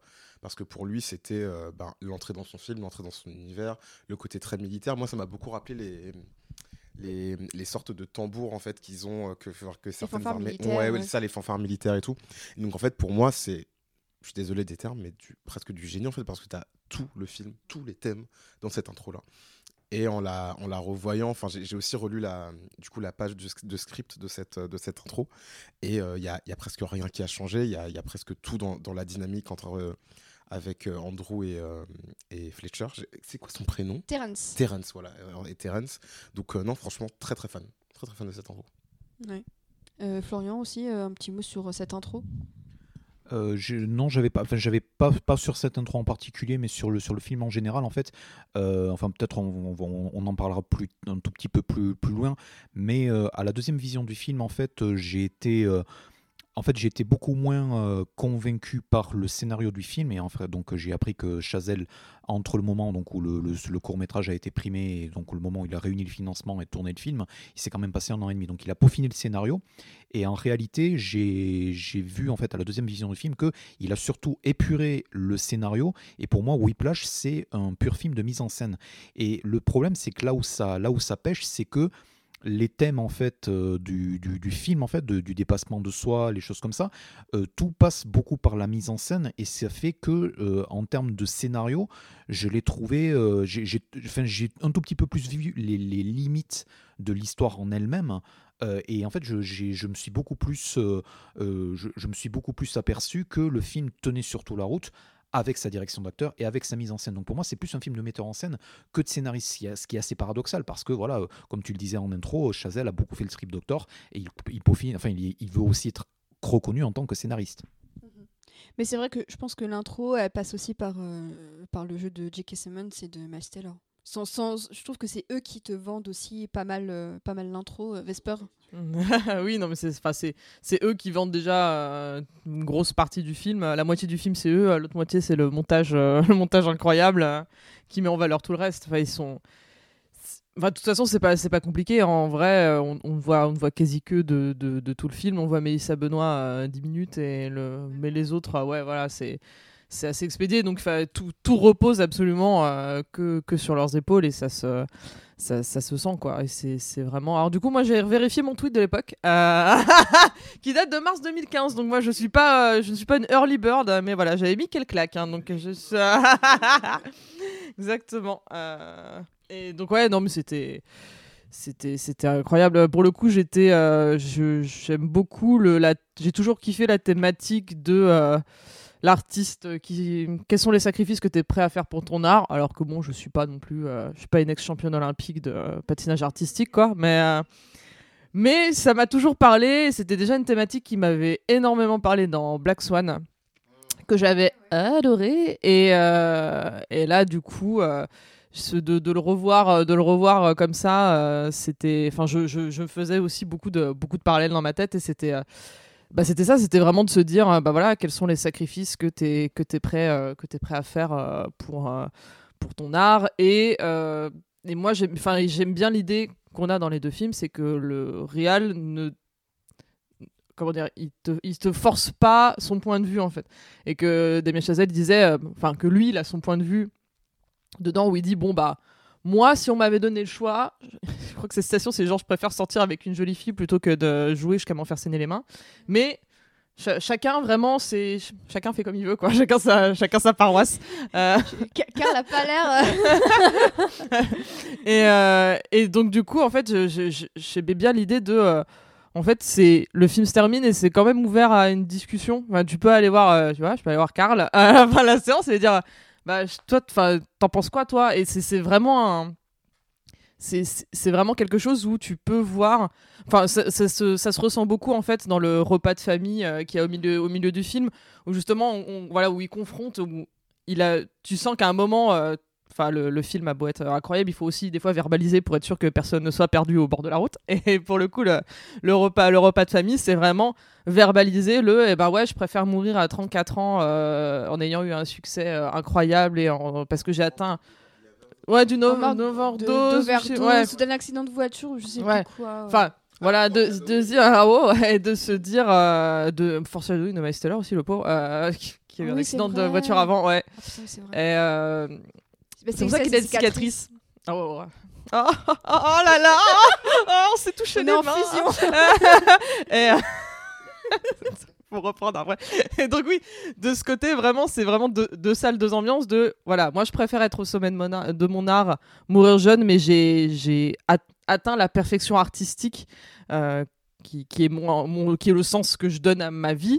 Et de l'autre côté, tu avais le reste de sa famille euh, qui disait bah euh, non, euh, vaut mieux mourir à 90 ans heureux et euh, entouré de ses proches quoi. Donc Ouais. euh, C'est euh, soit tu meurs en héros, soit tu vis assez longtemps pour devenir le méchant. ah, ouais. Ouais, c'est- un peu ça, Mais- quoi. Ouais. Mais effectivement, j'aimais bien ce voilà, j'aimais bien cette idée vraiment de pas tellement apporter de jugement là-dessus et Oui, c'est vrai. de se dire en fait euh, bah si t'as envie euh, et c'est aussi un peu l'interprétation enfin qu'on retrouve aussi à la fin de euh, cha- chacun peut un peu se dire euh, il a gagné ou il a perdu et ce qui se passe enfin bon on aura le temps de reparler de la fin plus tard mais euh, Karl voulait euh, Non, parce que bon, le Karl de 2014 n'est plus le Karl de euh, 2022. Bah, J'espère bien qu'on a tout changé depuis changé. 8 ans quand même. Ouais, 8 ans, 8 ans. Mais en fait, moi, j'ai j'ai toujours autant aimé le film, mais il y a beaucoup plus de choses qui m'ont dérangé, euh, plus politiquement, en fait. et notamment sur la vision du succès que Chazelle a. Qui, moi, justement, je trouve qu'il il laisse pas tellement le choix. Enfin, enfin je sais pas. Enfin, en tout cas, j'ai- trouvé que euh, cette fin validait quand même la relation qu'il a eue avec Terence et euh, tout, le, tout le chemin de croix en fait, qu'il a passé. Notamment parce que c'est aussi sa victoire à lui. Quoi. Enfin, moi, je me suis fait la réflexion pendant la fin où je me disais, bon, si il avait, en fait, pour moi, s'il avait gagné personnellement, j'aurais été un peu plus enclin à accepter la fin du film. Là, en fait, il y a vraiment dans la réalisation euh, Fletcher qui est inclus dedans, qui, sourit, qui, euh, qui va l'aider en fait avec, avec la batterie. Et ça, ça m'a beaucoup dérangé. Et je me suis vraiment dit, ah, mais il y, a- y a quand même une sorte de validation en fait de, de, la souffrance pour l'art, du, genre du besoin en fait de souffrir pour atteindre la perfection, qui moi m'a vraiment beaucoup beaucoup dérangé. Et il y a toute cette discussion aussi avec euh, avec le personnage de Nicole sur Fordham, sur son sur son université. Où là, bon, moi, je suis un peu moins critique parce qu'en fait, je me suis rendu compte huit ans plus tard qu'en fait, Andrew est un personnage qui est pas très gentil non plus. Enfin, qui... Mais pour moi, mais alors ce qui est drôle, c'est qu'en revoyant les scènes avec euh, Nicole, ça m'a beaucoup fait penser à, à Mark Zuckerberg dans Social Network. Mmh. C'est-à-dire, ce, à la fois, il, il est très pathétique et il a une apparence un peu pathétique et tout ça, très nerd, avec cette obsession euh, et tout ça. Et en même temps, avec les femmes, il, il a un rapport de, de- de condescendance Ouais, envers elles que je trouve assez similaire. Genre Nicole qui va dans sa petite fac, bah, ça se trouve, elle y sera heureuse. Ouais. Et, euh, et euh, j'ai trouvé qu'il y avait une similarité par rapport à la fin où tu vois que Erika dans Social Network est passée à autre chose Mmh. et euh, Marc non. Attends, Et là, vrai. pareil, tu vois qu'Andrew il est pas passé à autre chose. Par contre, Nicole elle est passée à autre chose avec son mec. D'ailleurs, je. Euh, C'était mon point Social Network Non, à placer oui. partout. C'est vrai que maintenant, je, re- je repense Mais beaucoup je à la scène que, je pense d'intro. que ce film a été nourri un peu. Bah, je pense que So- Social Network a, a engendré beaucoup d'enfants illégitimes. Et en fait, Tu penses que Social Network est un objet de pop culture assez. Genre, what? Mon dieu. shocking. Il y a même un podcast de 3 heures qui est consacré Qui à ça avec consacré à ça. Et Steve Jobs aussi, c'était le croisé Steve. Jobs, non? Oui, c'est ça. Bah, Sorkin qui a écrit, donc oui. euh, Oui, c'est ça. Le podcast, ton, c'est ton, ton- Sorkin. ton euh, épisode, oui. C'est Social Ouais. Network qui est Steve Jobs. Mais c'est vrai que Whiplash, je pense que c'est un des enfants un peu illégitimes qui est né de cette génération de films sur des petits génies un peu antipathiques euh, Ouais, qui a non, pu créer un peu Social Network. Et je retrouve beaucoup du personnage masculin de Guy and Madeline chez, chez Andrew, en fait. Et. Enfin, c'est, on a beaucoup parlé de ce film comme Brouillon de la La Land, mais je trouve qu'il y a aussi beaucoup de choses qu'on retrouve dans Whiplash. Et j'ai oublié ce que je voulais dire, donc je vais te passer la parole. Ah, bah, à Florian. Euh, moi, enfin, euh, juste pour, pour, pour te donner la réplique, en fait, il y a le plus, enfin, le, le point commun entre donc Guy de Guy and Madeline et Andrew dans, dans Whiplash, c'est clairement la snobberie. C'est aussi, il y a la snobberie, il y a le côté, euh, il y a le, il y a le côté, il y a, il y a le côté artiste en fait qui, qui, qui souhaite que voilà beaucoup plus de personnes aient accès au jazz et ce genre de choses. Pendant que vous étiez en train de parler, en fait, je suis parlé, je suis parti un tout petit peu trop loin dans ma tête, mais je, vais essayer, je vais essayer parce qu'il y a quelque chose qui m'a absolument sauté à la sauté à la gueule à la deuxième vision du film et c'est là où je me suis rendu compte de la maestria parce que ça c'est vraiment quelque chose qui en souvient. Tu viens de parler en fait de la scène euh, donc euh, entre enfin, euh, tu viens de parler du rapprochement en fait entre donc le personnage de, de, Zuckerberg dans Social Network et Andrew dans Whiplash. Ce qu'il faut voir dans la scène où en fait Andrew rompt avec donc le personnage de Mélis- Mélissa Benoît, c'est que le débit de Andrew et le débit sont des solos de batterie. C'est vraiment des solos de batterie et ça m'a et non mais c'est ça, c'est il est en train de faire pouf mais ça m'a littéralement sauté à la gueule. Ça m'a sauté à la gueule en fait. Et le, et le truc, c'est que, et c'est là, et c'est à ce moment, moi- c'est à ce moment-là précis que j'ai réalisé que la réplique, en fait, euh, et donc tout le contre-argument, en fait, du, du personnage de Mélissa Benoît, dont je me souviens plus du nom, désolé, Nicole. Nicole. Tout le contre-argumentaire de Nicole, en fait, est en solo et, également monté comme un solo de batterie, mais beaucoup plus, euh, beaucoup plus, euh, beaucoup plus simple, beaucoup plus soft. Mais qui a quand même ça. Et je pense aussi que euh, donc la scène du dîner, en fait, c'est que pour l'orchestre de Andrew, en fait, c'est, enfin, Andrew est un homme orchestre, en fait, mais sa batterie, en fait, n'arrête jamais de jouer. En fait, il est toujours en représentation, il est toujours avec un orchestre. Et quelque part, la fin du film. La, fin du film, en fait, il y a, deux lectures qui sont possibles. Donc, soit la lecture que vient de- de- d'expliquer Karl, donc le, fait que, donc, du coup, avec l'assentiment, ça valide en fait donc toute la, toute la lecture scarificatrice euh, donc de, de, donc de, l'ascension de Andrew et de sa validation par le, maître, ou on peut aussi se dire que le personnage avec donc tout le dernier tiers du film, le fait que euh, il aide aussi à porter plainte et à faire virer Fletcher de, de, de- son école, ne va pas laisser ça le définir en fait. Donc il y, a deux, y a deux lectures possibles du film, même si euh, forcément, avec, la, la- avec, l'accent- avec le crescendo de la dernière séquence du film, Chazelle penche beaucoup plus pour la, la première version. Et si on prend Chazelle comme un auteur et quelqu'un qui lui-même entre guillemets un batteur raté puisque aussi dans la promo il, a- il rappelle aussi beaucoup que il avait un batteur il avait aussi un prof qui était très très dur avec lui donc il y a aussi euh, un, un espèce d'exor- il y a aussi un exorcisme autoriste de dans la dernière séquence du film Très bien. Euh, oui, non, mais sinon, pour reparler de la, la fin, vu qu'on parle un peu de la fin. oui, non, bah, temps, on a parlé Euh, donc il n'y a pas de problème. Donc, euh, oui, et ben justement, moi, pour revenir à ce que je disais tout à l'heure, même par rapport à, à Black Swan, pour moi, en fait, c'est. Je, je défends quand même mon, mon- le, point de vue où, en fait, on peut se dire qu'il a. Que, qu'il a qu'il a, per- enfin, qu'il a perdu euh, qu'il a perdu aussi parce qu'il s'est totalement déshumanisé Oui. euh, au profit de son art. Alors effectivement, il a, euh, il a gagné. Enfin, oui, d'un point de vue, Fletcher a réussi sa mission parce qu'en fait, il a réussi à en faire le, le, le, le Bird, le Charlie Parker de sa génération, façon, façon de parler.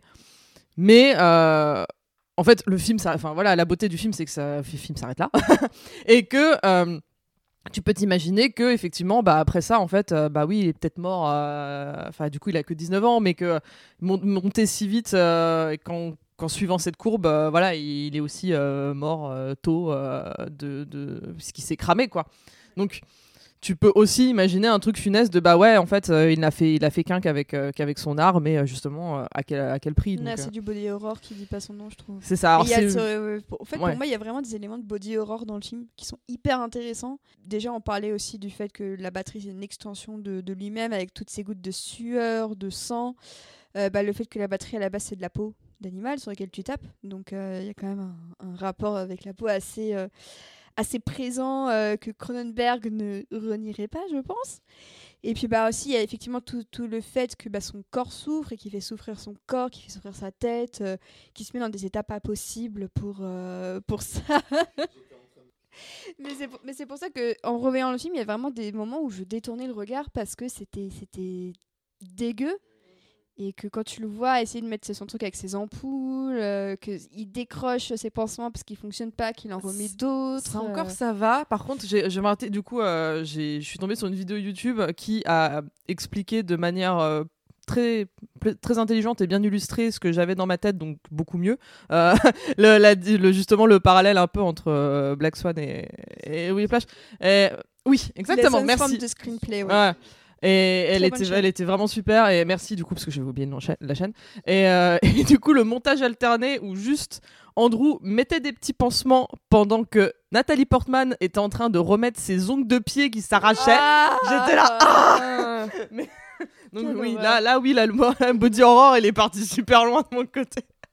Et là, ça, là, ça passe encore. Et effectivement, c'est, euh, c'est- je trouve ça euh, Alors, euh, alors c'est peut-être moi, hein, moi, je pense que j'ai un problème, mais je trouvais ça super beau, vraiment, les- toutes, les, toutes les scènes où il a vraiment le, quand il a le poing ensanglanté et qu'il le, Le plonge dans, dans le l'eau. gla- dans la glace. Avec le, le enfin du, au début bah, l'eau est claire forcément et après elle devient rouge euh, de, de sang et mais je trouve ça mais d'une beauté Puis c'est hyper simple Incroyable. comme idée. oui et c'est le la, truc sim- le c'est la simplicité qui il, il arrive à rendre ça très sophistiqué. C'est ça, t'as pas, pas besoin de, t'as pas besoin de plus et t'as tout compris, euh, t'as tout compris en un plan quoi. Donc c'est bon, c'est le, le- le génie de, de Chazelle enthousiaste. Et Il y, a un Euh, perso- il y a un personnage dont on n'a pas encore trop parlé jusqu'à maintenant, mais qui est pour moi crucial dans le final, c'est le père d'Andrew. Euh, parce que euh, le dernier plan sur le, le père d'Andrew dans le film, c'est lui qui regarde son fils. Et tu sais pas s'il est admiratif ou effrayé. Et pour moi, c'est vraiment ce plan qui est la clé de lecture ultime euh, du film. C'est que quand tu le vois effrayé, tu te dis que bah, c'est c'est foutu. quoi. Et c'est pour moi, en fait, en revoyant le film, je, me souvenais plus de ce plan. Mais je me suis dit, ouais, non, en fait, il regarde son fils comme ça, c'est qu'il le reconnaît plus et que c'est plus son fils, quoi. Et ça, moi, ça m'a ça m'a brisé le cœur euh, parce que, parce que ce, ce pauvre monsieur a l'air très gentil et tout ça, et tu vois que son fils est devenu euh, une machine, quoi, tout simplement. Euh, C'était juste la remarque de Super Nerd de série, en fait, dédicace à Paul Reiser, qui joue donc le père de Oui, Andrew, et bon qui est plus connu pour la voilà qui est ici à contre-emploi puisqu'il est plus connu en acteur de comédie pour la série Dingue de toi avec Ellen Hunt qui a été très très mal diffusée par TF1. Mais c'est vrai que c'est un très bon acteur. Mais en fait, ce qui est intéressant, c'est que c'est vraiment un film avec plein d'acteurs de série, en fait. Euh, même J.K. Simmons, depuis, il a fait Counterpart. Euh, bah, Paul Reiser, justement, qui a fait les séries que tu viens de citer. Euh, Melissa Benoist, qui a fait. Egli. Egli aussi, je suis désolée. Bah, c'est avec Glee que j'ai Attends, elle, elle était, C'est quelle saison Glee Je crois que j'ai abandonné avant qu'elle arrive. Ouais. C'est la 4 et 5. Elle Ok, jouait, j'ai abandonné euh, avant qu'elle arrive. Ouais. C'est Marley. C'est avec Marley. Oui, c'est ça. Le frère métis de Puck. Ah ouais. ah non, non, alors ne On me fais pas reprendre Glee, s'il te plaît. euh. C'est- le, temps, le temps est passé. Mais c'est vrai que pour moi, le personnage du, du père est vraiment une des clés pour comprendre à quel point Andrew il, il- il change. Parce que c'est une des dernières personnes qui veut comprendre un petit peu euh, Andrew et un peu le ramener sur le droit chemin et qui en fait euh, échoue encore plus que Nicole ou, que les autres. le, père, vraiment ma scène préférée qui me, qui me sert le, mon petit kokoro à chaque fois, c'est vraiment le, le moment où, euh, en fait, Andrew est pa- passé à autre chose, entre guillemets, et qu'il l'emménage dans son nouvel appartement, et que son père passe sa première soirée euh, avec lui dans son, dans son appart euh, tout vide et tout, et qui lui dit qu'il lui a rempli son placard de nourriture. J'étais là. Ah et c'est vraiment. Enfin, c'est- tellement juste, en fait, ce, ce, ce moment très précis de euh, où, il, où il y croit, où il veut, il veut tout faire bah, parce qu'il aime son fils euh, plus que tout et qu'il veut, qu'il veut l'aider, euh, bah, justement, en plus là pour le coup, vraiment à passer à autre chose. Et, c'est ce moment-là où je trouve le père vraiment le, plus touchant de, de tout le film, il est, il est incroyable. Et pourtant, tu vois déjà une connexion, parce une déconnexion entre eux, parce que la scène où ils sont au cinéma, t'as Andrew qui prend des raisins secs, et en fait, euh, le, père dit bah, prends les raisins secs, et Andrew fait bah, j'aime pas ça, bah, il fait bah, je te comprends pas pourquoi t'en as pris? Il y a. il y a ce sentiment de je veux te comprendre, mais j'y arrive pas. Et, et je trouve que c'est peut-être euh, les, deux les deux versants d'une relation paternelle qu'il a à la fois avec Fletcher et à la fois avec son père. Et comment, au fur et à mesure du récit, tu vois que c'est Fletcher qui prend le Oui, qui pas prend sur, le son, dessus, ouais. sur son vrai père. Non, je trouve ça terrible. je pense, je pense que ça pose une question intéressante sur ben, enfin, qu'est-ce qu'un film dit, tu vois? C'est c'est vrai que moi, honnêtement, j'avais pas eu cette euh, clé de lecture sur le père. Mais ça, mais ça, ça se tient totalement. Euh, Pour moi, c'était un enfin, c'est pas un personnage si secondaire que ça parce qu'il est important pour la construction d'Andrew. Mais pour moi, en fait, pour moi, qu'est-ce qui, qu'est-ce qui valide en fait un point de vue qu'un qu'un autre? Et je trouve que est-ce que, enfin, est-ce que c'est vraiment une mauvaise chose que, euh, selon le point de vue d'Andrew, lui, il finisse genre à 30 ans euh, totalement explosé, tu vois, alors que c'est ce qu'il veut? Enfin, moi, je suis personne pour lui, pour lui dire non, mais oui, peut-être. Mais en même temps, il y a- il y a, je trouve qu'il y a quand même ce, ce sentiment d'accomplissement qui, qui, arrive dans la fin. Enfin, moi, je pense toujours à ce sourire d'Andrew, en fait, lorsqu'il, lorsqu'il est sur le point de finir le truc et qu'il lève sa tête et que c'est un moment un peu de, de respiration et où il regarde Fletcher et où il sourit, tu vois. Je en mode genre, ouais, mec, en fait, t'as eu ce que t'as eu, ce que t'as eu, quoi. Et donc, enfin, du coup, c'est ça qui me fait dire, euh, qui, qui, qui me rend un petit peu triste par rapport à la fin et par rapport à ce que Chazelle a voulu, euh, a voulu montrer. C'est vraiment que pour moi, il y a, il y a une victoire des deux, en fait. Et il y a une victoire aussi de, bah, de Andrew qui, pour moi, est, est quelqu'un de, comme je l'ai dit, euh, égoïste, euh, quelqu'un qui euh, est assez égocentrique aussi. Parce qu'il y, a- aussi un truc dont, enfin, que, que j'ai vu aussi dans le, dans le film, c'est que la, vision de la musique, je la trouve très individualiste en fait dans, dans ce film. Je trouve qu'il y, y a un côté très, très compétitif, très presque Ivy League en fait de je suis le meilleur.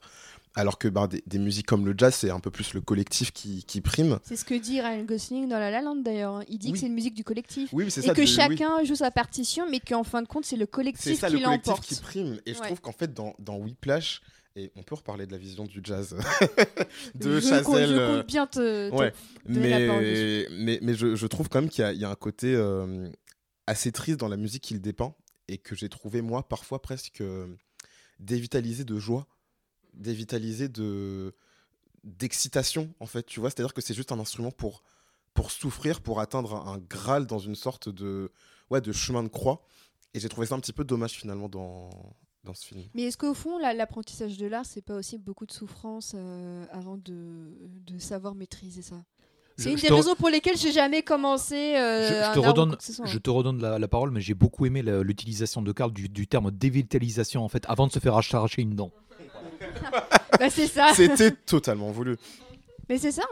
C'est bah, ça. C'est une dent et l'art, c'est une dent et oui, voilà. Non.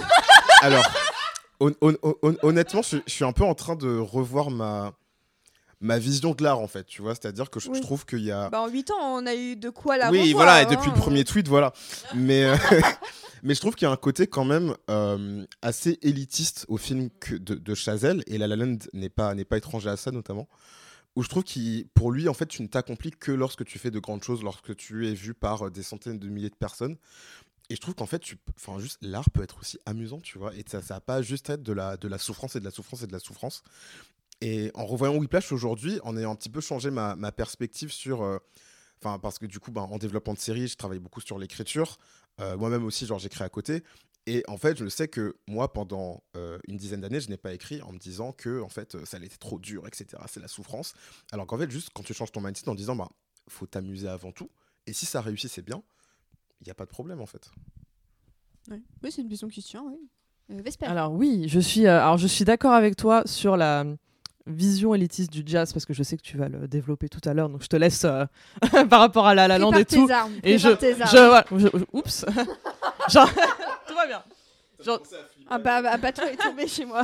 Donc j'anti- j'anticipe déjà ce que tu, ce que, ce que tu vas dire et je, je suis d'accord d'avance avec, euh, avec toi parce que je, je, je devine un peu tes, euh, tes arguments. Mais juste pour euh, un point très précis qui est euh, la, vision, la vision de l'art, etc. Donc euh, voilà, on va dire décorrélé de euh, vraiment Chazelle et le, le jazz, euh, tout ça. Euh, je trouve qu'on peut quand même le nuancer dans le sens où à la fois dans euh, Guy and Mandoline, euh, Park Bench, euh, et, euh, et, et, et dans, et dans Whiplash, il donne une. comment dire les, les personnages secondaires, bon, notamment les petites copines, quoi, les, les petites copines, ont. celles, celles qui ont vraiment été lésées du comportement de merde du héros, ont une bonne fin, en fait. Donc. C'est juste le moment où c'est voilà je nuance juste en disant euh, en fait entre guillemets eux ils sont un peu punis parce qu'ils se retrouvent euh, seuls comme des merdes mais ils ont fait eux ils sont contents parce que justement ils ont euh, ils ont atteint le sommet de leur art et et ils se sont exactement oui parce qu'ils n'ont pas Ils se été sont accomplis tout seuls. ils n'ont pas été divertis, hein, comme on dit, d'un côté vraiment étymologique de se détourner d'eux, bon bref, de, de, de leur art. Mais en attendant, il a quand même pris le temps de donner à chaque fois une, une fin heureuse, façon de parler, ou en tout cas de montrer que à la fois euh, Nicole et euh, Madeleine, en fait, bah en fait, sont passés à autre chose euh, et vont très bien et euh, font leur vie et tout. Et quelque, quelque chose qu'il aurait pu laisser de côté parce que, bah voilà, en se disant, bah non, mais je me focus vraiment sur mon personnage principal. Puis à un moment, bon, il se sépare de la meuf et puis, bah tant pis, c'était un obstacle de plus, il s'en est débarrassé. Et maintenant, je vais vraiment me focus sur la beauté de l'art et de prendre quand même la peine à chaque fois de donner un peu euh, une issue heureuse où le gars revient un peu, enfin dans les, dans les deux films, hein, où le, à un moment il revient un peu comme un voilà comme, euh, comme une merde. Un euh, en chien avec la queue entre les jambes. voilà. Euh, où il revient et que dans les, dans les deux cas, euh, la fille l'envoie, l'en- l'envoie promener en lui disant non, mais en fait, euh, enfin, ciao, quoi. Et, enfin, et voilà, où elle revient pas, où elle dit je te redonne pas ta chance, genre bah non, moi je suis passé à autre chose, salut, euh, j'ai, ou j'ai une autre carrière, ou j'ai un autre gars, ou euh, j'ai pas besoin de toi, enfin, tout ça. C'est, voilà, c'est, je voulais juste nuancer juste ce point de vue euh, très, euh, très puis ce, qui précis est, là. ce qui est drôle aussi, c'est que dans, dans Whiplash et dans La La Land, les meufs n'aiment pas forcément le jazz. Ça, je trouve ça assez marrant, c'est que euh, bah, du coup, de la- dans La La Land, Emma Stone dit d'emblée à Sébastien euh, Non, mais j'aime pas trop le jazz en fait. Et du coup, ensuite, c'est lui qui lui fait sa, sa leçon et tout ça. Et dans Whiplash, elle lui dit bah, Je viendrai peut-être, mais mon copain n'aime pas forcément, moi non plus, donc euh, bof.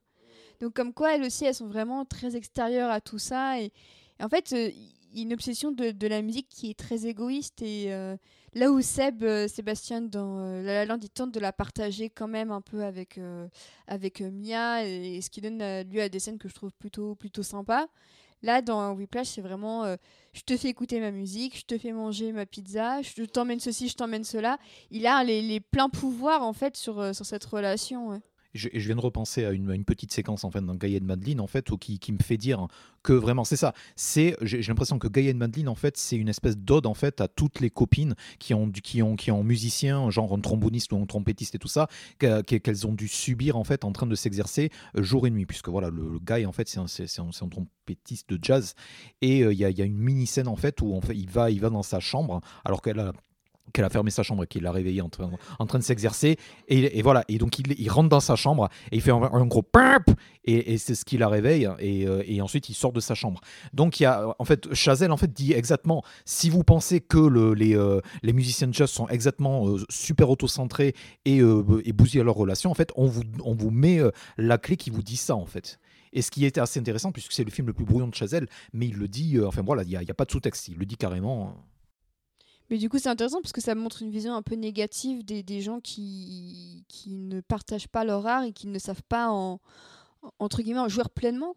Est-ce qu'au fond, l'art n'est pas mieux quand tu en fais et que tu as une dame qui, qui danse dessus devant toi, comme dans La La Land, tu vois? Ouais, si, si, totalement. Mais... Je trouve ça romantique. Je trouve ça romantique. non, mais c'est beau. mais je, je sais pas, je trouve, je trouve quand même qu'il y a, il y a aussi un- une question de point de vue. C'est-à-dire que je, moi, je, justement, je pense que politique, ouais, politiquement, politiquement, je préfère Guy et Madeline parce que justement, tu as les deux points de vue. Tu as les points de vue des deux personnages. Tu as vraiment leurs contrepoints, leur, leur- euh, le- les contrepoints d'égal à égal. Nicole, c'est un, en fait, c'est un point. C'est un Oui, point vrai. dans le, dans, dans le chemin d'Andrew. Tu vois, tu l'as, quand elle t'explique en fait que elle va très bien, tu l'entends hors champ, tu l'entends sur le téléphone, alors que là, Madeline, en fait, tu la vois. Pour moi, tu la vois dire, mais en fait, mec, euh, non, c'est bon, euh, ciao, quoi. Et du coup, y a, pour moi, il y a aussi cette question de l'invisibilisation de, certains personnages, notamment féminins, euh, qui sont totalement euh, absents des, salles de classe, par exemple, à part la. Je crois que c'est la première. Oui, c'est la, c'est, la, Oui, la première fille qui est. euh, ouais, Ouais, alors, ouais. euh, vo- voyons, c'était là pour ton physique. Ah, bah ouais, effectivement, tu vois. Et ouais. ensuite- Et, ensuite, et ensuite, basta. Mais après ça, je pense que c'est malheureusement très réaliste Oui. du traitement des femmes dans toutes les écoles de musique, dans toutes Oui, les écoles sûr, tout court où oui, c'est oui. des milieux très masculins. mais très masculin. ouais. Euh, ça, la réplique de Fletcher, elle m'a pas choqué outre mesure parce Ah que non, je me suis dit, oui. c'est- certainement comme ça que ça se passe. Donc malheureusement, c'est Ah, mais, réaliste. mais tu comme, vois. les, comme les, remarques sexi- les remarques homophobes m'ont pas choqué. Oui, non bah plus, voilà, comme les remarques sexistes m'ont pas choqué non il plus. a fait la totale. Bien Il a il la a fait la remarque totale. Homophobe, ah oui, non, mais il a, il a fait le sexiste. bingo. hein. Enfin, genre, moi, je me, ouais, je me souviens Mais de je serais tout, pas quoi. étonnée que ce soit des choses qu'il a entendues et qu'il retranscrit dans le Oui, film. oui, non, hein. c'est c'est sûr. Euh, bah, du coup, Karl, on va rester avec toi. Parce que je sais qu'il y avait un sujet dont tu voulais qu'on parle. Oui, oui, en oui. matière de, de représentation. Ouais, de puisque, rep- euh, ouais. dans La La Land, quand même, on a cette fameuse séquence où Sébastien explique un petit peu à Mia d'où vient euh, le jazz. Et il s'avère qu'en fait, dans l'œuvre de Chazelle, on peut réaliser que euh, la communauté afro-américaine est quand même un petit peu effacée. Euh, tout ce qui concerne le jazz, alors que pourtant c'est quand même la communauté afro-américaine à qui on doit entre autres l'invention du jazz. Et euh, c'est vrai que toi c'est un sujet dont tu, dont tu voulais parler, euh, et ça fait longtemps, je sais que tu en parles et, et je sais que ça te tient à cœur. Donc c'est ton moment, c'est le moment de Karl. Non, mais en fait, euh, je, lorsque j'avais vu Whiplash avant, euh, je m'étais pas du tout fait la réflexion. Parce que je pense que j'étais pas aussi. euh, j'étais pas, pas forcément éduqué, mais genre que j'avais pas. Aussi woke, voilà. voilà je vais dire pas aussi wokiste. Donc en fait, c'est quelque chose qui m'avait pas dérangé. Et c'est lorsque La La Land est sorti qu'il y a eu justement toutes les critiques sur. euh, le, le côté un peu white savior, donc euh, du, du mec blanc en fait qui, qui te dit qu'il qu'il va sauver le jazz. Et je me souviens, c'était un, un article de Karim Abdul-Jabbar, donc l'ancien joueur de basket, euh, qui fait des éditos très intéressants sur, dans les Hollywood Reporter. Et qui déteste Winning Time euh, actuellement sur Euh, oui, voilà, qui- mais, tout, mais tout le monde déteste Winning Time. T'as Jerry West qui, va leur coller un procès là. Enfin, c'est- un truc de malade. ça s'annonce mal. Mais du coup, qui dit en fait qu'il y a, y a quand même un truc très, enfin très dommage, c'est que Sébastien se place comme le sauveur du jazz face à un autre mec noir qui est le seul mec noir en fait de La La Land, qui John Legend. John Legend, en fait, qu'il considère comme quelqu'un qui dénature le jazz et qui va aller vendre son âme pour aller faire du jazz commercial. Et c'est là en fait où je me suis dit ah ouais c'est vrai qu'il y, a- il y a quand même une invisibilisation des personnages noirs dans La La Land aussi dans l'œuvre de Damien Chazelle à part Gaël Madeline où Guy est noir et c'est ça aussi que j'ai beaucoup apprécié. Et donc lorsque j'ai revu Whiplash à l'aune de tout ça, je me suis dit ah ouais il y a quand même un il y a quand même un petit problème. Et pour moi c'est qu'il y a il y a vraiment cette sorte, sorte d'appropriation culturelle du jazz avec des, des personnages blancs justement qui reprennent le jazz comme euh, nouvelle euh, forme d'art très élitiste euh, avec ces écoles en fait qui t'apprennent ce qu'est le ce qu'est le jazz avec ces profs en fait qui ont ce fantasme de, de certains de, certaines stars du jazz. Et il y avait notamment enfin le fait que Andrew cite sur- surtout Buddy Rich qui est genre un, un un- batteur blanc. Moi ça m'avait assez assez choqué. Et il y a un plan moi qui m'a qui m'a assez interpellé dans, dans Whiplash, c'est lorsque il, euh, en fait, il, échoue à son premier solo, lorsqu'il a, il a remplacé les, les fiches, et que euh, du coup, tu as un contre-champ sur euh, toutes les personnes qui sont, sur le, qui sont dans, l'audience. Et ce sont que, des personnes blanches. Et je me suis dit, ah, mais il y a, y a vraiment un, un truc au niveau de la reconnaissance en fait de cet art qui est validé que par des personnes blanches. Quoi. Et je trouve que c'est quelque chose qui est très qui est beaucoup dans Whiplash, qui n'a pas été aussi, documenté que dans La La Land, parce que dans La La Land, tu as vraiment des trucs explicites avec euh, le personnage de, Seb et euh, le personnage de John Legend, où tu as cette opposition entre deux, deux ethnies, quelqu'un qui est afro-américain qui devrait peut-être plus comprendre en fait euh, ce qu'est le jazz. Et là, Whiplash, où c'est un peu plus un peu plus insidieux quoi. Donc je, je trouve quand même qu'il y a ce il y a cet aspect-là qui me dérange beaucoup plus dans les films de Chazelle aujourd'hui. Et euh, bon, ça va pas s'arranger avec Babylone parce que voilà. Mais euh, c'est voilà, je, je, te- je tenais à en parler. Ce qui est intéressant, c'est qu'en en revoyant Whiplash, j'avais moi aussi conscience de, de tout ça. Je me suis dit, le long métrage, en fait, il y a plus d'étudiants noirs Ouais. par rapport à, à ce dont je me souvenais. Mm.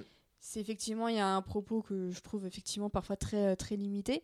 Mais quand tu vois le court métrage, Ouais, ah oui, non, c'est que, que des blancs. Oscar So White. Ah hein. oui, oui, non, mais totalement. Et, euh, et c'est là que je me suis dit, bon, au moins, il a pigé, je pense, un peu ça. Puisque dans Whiplash, c'est c'est des personnages euh, secondaires, mais t'as un prof qui est noir et t'as une, une partie de l'orchestre qui, qui est noire aussi. Du coup, je me suis dit, il y a un léger effort, à mon avis, qui a été fait. Je sais pas s'il en avait conscience euh, ou si euh, c'est juste qu'il a trouvé des musiciens qui, qui étaient noirs. Mais j'ai eu la même euh, réflexion que, que toi. Et c'est vrai que quand tu revois La La Land d'aujourd'hui, c'est juste un mec blanc qui veut sauver le jazz. Ouais, mais qui est-il pour mais ça, prétendre mais sauver mec, le qui jazz es-tu en en fait fait, tu vois?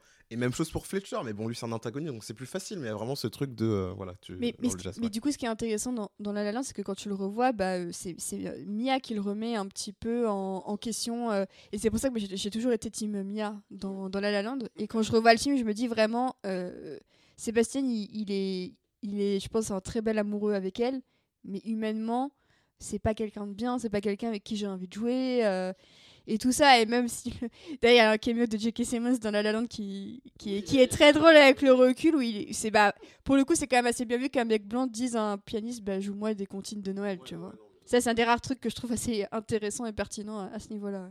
Alors j'ai une théorie, non pas que je, non pas que j'essaie de, prendre vraiment la défense de, Chazelle en fait dans sa représentation du jazz, mais j'ai une mini théorie qui peut-être pourrait nuancer en fait la, vision qu'on voit dans Whiplash.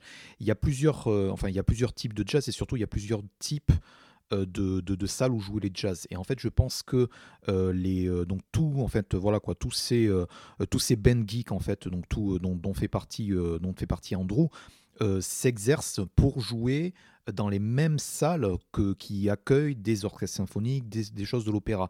Et donc en fait, la vision du jazz qui est imposée par Fletcher, euh, c'est une vision en fait où euh, c'est aussi un gatekeeper d'une excellence musicale, de la même manière, de la même manière qu'il pourrait être euh, un chef d'orchestre pour, pour un score hollywoodien ou donc en, orchestre symphonique, etc. Et donc ce qui, ce qui, ce qui fait que donc les salles pour lesquelles il joue, ce sont aussi voilà des, des, salles de, de bourgeois qui viennent en prendre plein la gueule, mais qui ont des goûts musicaux sont plus raffinés. Et en fait, c'est contrebalancé par la scène où tu, où tu vois dans le club et aussi toutes les scènes euh, où tu, où tu, toutes les scènes dans La La en fait où ils jouent dans, dans des clubs en fait. Donc il y a une deux, il y a deux visions du jazz, mais c'est vrai que euh, ce, et, du coup, ça sert le fait que euh, Whiplash est un thriller, c'est parce que euh, du, du coup, euh, si c'était vraiment euh, du, si vraiment Andrew voulait s'épanouir vraiment dans le free jazz, etc.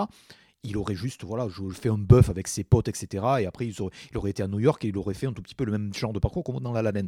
Et là, c'est pas le cas. Et du coup, ça sert le côté thriller, en fait, où il va se trouver face à des gatekeepers, face à, face à des mecs qui vont le pousser à se, à se dépasser, parce que c'est eux qui tiennent vraiment les cordes, euh, on va dire, de, de l'excellence musicale du jazz, mais pour un certain public seulement. Pour un certain public. Ouais, ouais. Je pense qu'en fait, les deux, vos deux, les deux visions peuvent cohabiter. Ouais. Enfin, du coup, ouais, Non mais c'est beau, non mais c'est- très très beau. J'adore la cohabitation, un petit euh, clin d'œil politique. Euh, mais euh, non mais je, je suis je suis je suis totalement d'accord. Mais il y a, en fait là je vais parler d'une autre œuvre de une autre œuvre de Chazelle, non pas forcément, mais tu vois dans dans D&D par exemple que j'ai pas aimé, mais où je trouve qu'il y a quand même une, euh, une, volonté d'aller voir justement ce qu'est le aller aux origines du jazz, tu vois, dans ces clubs un peu euh, pas mal famés, mais, tr- mais très très sombres, très, enfin assez communautaires, tu vois, avec euh, des populations immigrées qui justement, enfin pour moi c'est un peu redonner euh, à César ce qui appartient à César, quoi. Là je trouve qu'il y a quelque chose d'un peu plus noble. Toujours faire tes films dans une euh, société qui est euh, plutôt élitiste, pour moi c'est un choix, et c'est un choix qui, qui, pour moi justement invisibilise totalement des personnes qui ont justement créé le jazz. Et à chaque fois, as, parce que dans La La Land, c'est La La la même chose. Tu as cet endroit, tu as ce, moment où Seb euh, emmène Mia dans un club de jazz avec des Afro-Américains qui jouent. Dans, euh, dans Whiplash, c'est aussi la même chose lorsqu'ils sont dans le bar avec, euh, avec, euh, avec Fletcher. Je trouve qu'il y, a un peu ce truc de on va mettre ces scènes pour se sauver, tu vois, pour en fait parler un petit peu de, des origines du jazz. Alors que moi, mon problème, c'est justement que ces personnages-là soient toujours dans le fond, quoi. Soit toujours dans le fond, soit toujours en fait des. Ouais, ouais, c'est ouais, ça. Ils, ils, te regardent même pas, en fait, ce sont même pas des personnages, ils sont là genre pour te, pour te jouer un petit truc de musique qui va être dans la BO, tu vois. Et c'est ça qui me dérange en fait, c'est quel personnage tu préfères mettre en avant dans tes films. Et je regrette vraiment le choix de Guy en fait, enfin de, de Guy qui pour moi, c'est c'est limite c'est vraiment le seul personnage racisé principal dans toute sa filmographie quoi. C'est Bah. Eddie, on va dire que si tu considères que The Eddie, bah, c'est. une série de Jack Thorne et tu sais à quel point j'aime Jack Thorne. Ah mon dieu, c'est notre Némésis. Mais, euh, mais tu vois, je trouve quand même, je trouve quand même que t'as pas mal de Damien Chazelle dans tout The Eddie. Et que justement, c'est tout à son honneur de s'être euh, de s'être dit parce qu'il a quand même un peu chapeauté euh, la série. Enfin, Jack Thorne était au scénario, mais tu te doutes que Chazelle a apporté l'esthétique et pas mal et pas mal d'acteurs. Et, euh, il, est quand même allé chercher Rahim et, et Leila Bekti, il est allé chercher André Hollande. Euh, tout le casting quand même très cosmopolite, très très européen pour une fois. En fait, je trouve que c'est effectivement pas une mini-série, euh, parce que du coup c'est une mini-série. C'est pas une mini-série vraiment incroyable, mais je trouve qu'il y a une vision du jazz dedans où tu sens plus la force du collectif quand ils jouent ensemble, y compris dans les épisodes qu'ils réalisent. Et ça, je trouve qu'il arrive à bien capter, toutes les séquences où ils, ils jouent ensemble face au public, où ils enregistrent et tout avec Benjamin Biolay. Euh, et ben, je trouve qu'il arrive à. Il y a un aspect presque documentaire qui manque un petit peu à Whiplash et à La La Land qui sont très bien produits, très bien réalisés, mais que c'est très léché, c'est très romancé, c'est beaucoup de, de fiction. Là, Ozzy Eddy retourne un petit peu aux, aux racines. C'est c'est- oui, Bah, qui était Ouais, c'est très euh, naturaliste, ouais. Bah, ce qui est. Enfin, mais c'est marrant parce que du coup, genre, Gaël Madine, il y a des aspects qui me plaisent. Enfin, en fait, les, les mêmes aspects me plaisent dans Gaël Madine et dans D.A.D. Tu vois, c'est le, le truc un peu plus naturaliste, genre le côté un peu plus proche des gens. Et enfin, dans D.A.D., moi, ce que j'ai aussi adoré, c'est Paris. La manière dont. ah, c'est le, c'est pas le Paris de carte c'est- postale, c'est pas le Paris de, de Emily Emily in Paris. Paris. Mais non, mais, mais, mais de ouf, mais non, c'est pas ça en fait. C'est genre à Paris, on te montre que Paris, c'est pas, parfois c'est pas tout le temps beau comme on te le présente. Il y a des populations qui sont métissées, et c'est ça que j'ai vraiment beaucoup aimé. Dans, pour moi, c'est un peu une, C'est le contre Emily in Paris. c'est ça, le contre Emily in Paris, mais aussi un peu le, le contre euh, fi- les films de Damien Chazelle, tu vois, le, le contre les longs Ouais, métrages de Damien Chazelle, contre lui-même. un peu contre lui-même. Donc, est-ce que tu peux considérer que dans sa filmographie, du coup, il fait une sorte de d'exploration de 360 de ce qu'est le jazz aujourd'hui? Parce que, bah oui, le jazz élitiste aussi fait partie du, du jazz, ça fait partie de cette culture-là. Ou est-ce que tu prends bah, son œuvre cinématographique et son œuvre télévisuelle à part? Ça, c'est c'est une question que je pose. Euh, Vesper, qui devait parler à la base. et- Oui, bah oui, oui, oui, du coup, bah non, bah non, mais c'est normal. euh, je- En plus, j'ai pas- j'ai j'ai pas vu. Oui, j'ai j'ai rendu le, j'ai rendu le micro. J'ai pas vu Ziedi, du coup, euh, il faudra que je. C'est vrai que du coup, il me retire. Faut me retirer des points dans la carte de Chazelle enthousiaste. Euh... ah 99,7. faut que je faut que je me, faut que je me rattrape. Euh, mais effectivement, juste pour rebondir, pour, pour aussi joindre les deux points en disant vous avez tous raison. Je, je te, non non, mais c'est, enfin, il y a même pas, tout le monde est d'accord toute façon autour, de cette table. Mais effectivement, sur dans Whiplash. Ça me ça me choquait pas parce que pour effectivement, c'était vraiment ce côté euh, deux mecs qui ont des visions ultra élitistes euh, du truc dans leur école euh, qui doit coûter une couille, euh, qui doit être ultra élitiste. faut, que- faut que je sois moins vulgaire quand même, qui est très cher. On connaît pas le prix de la couille aujourd'hui. Ouais.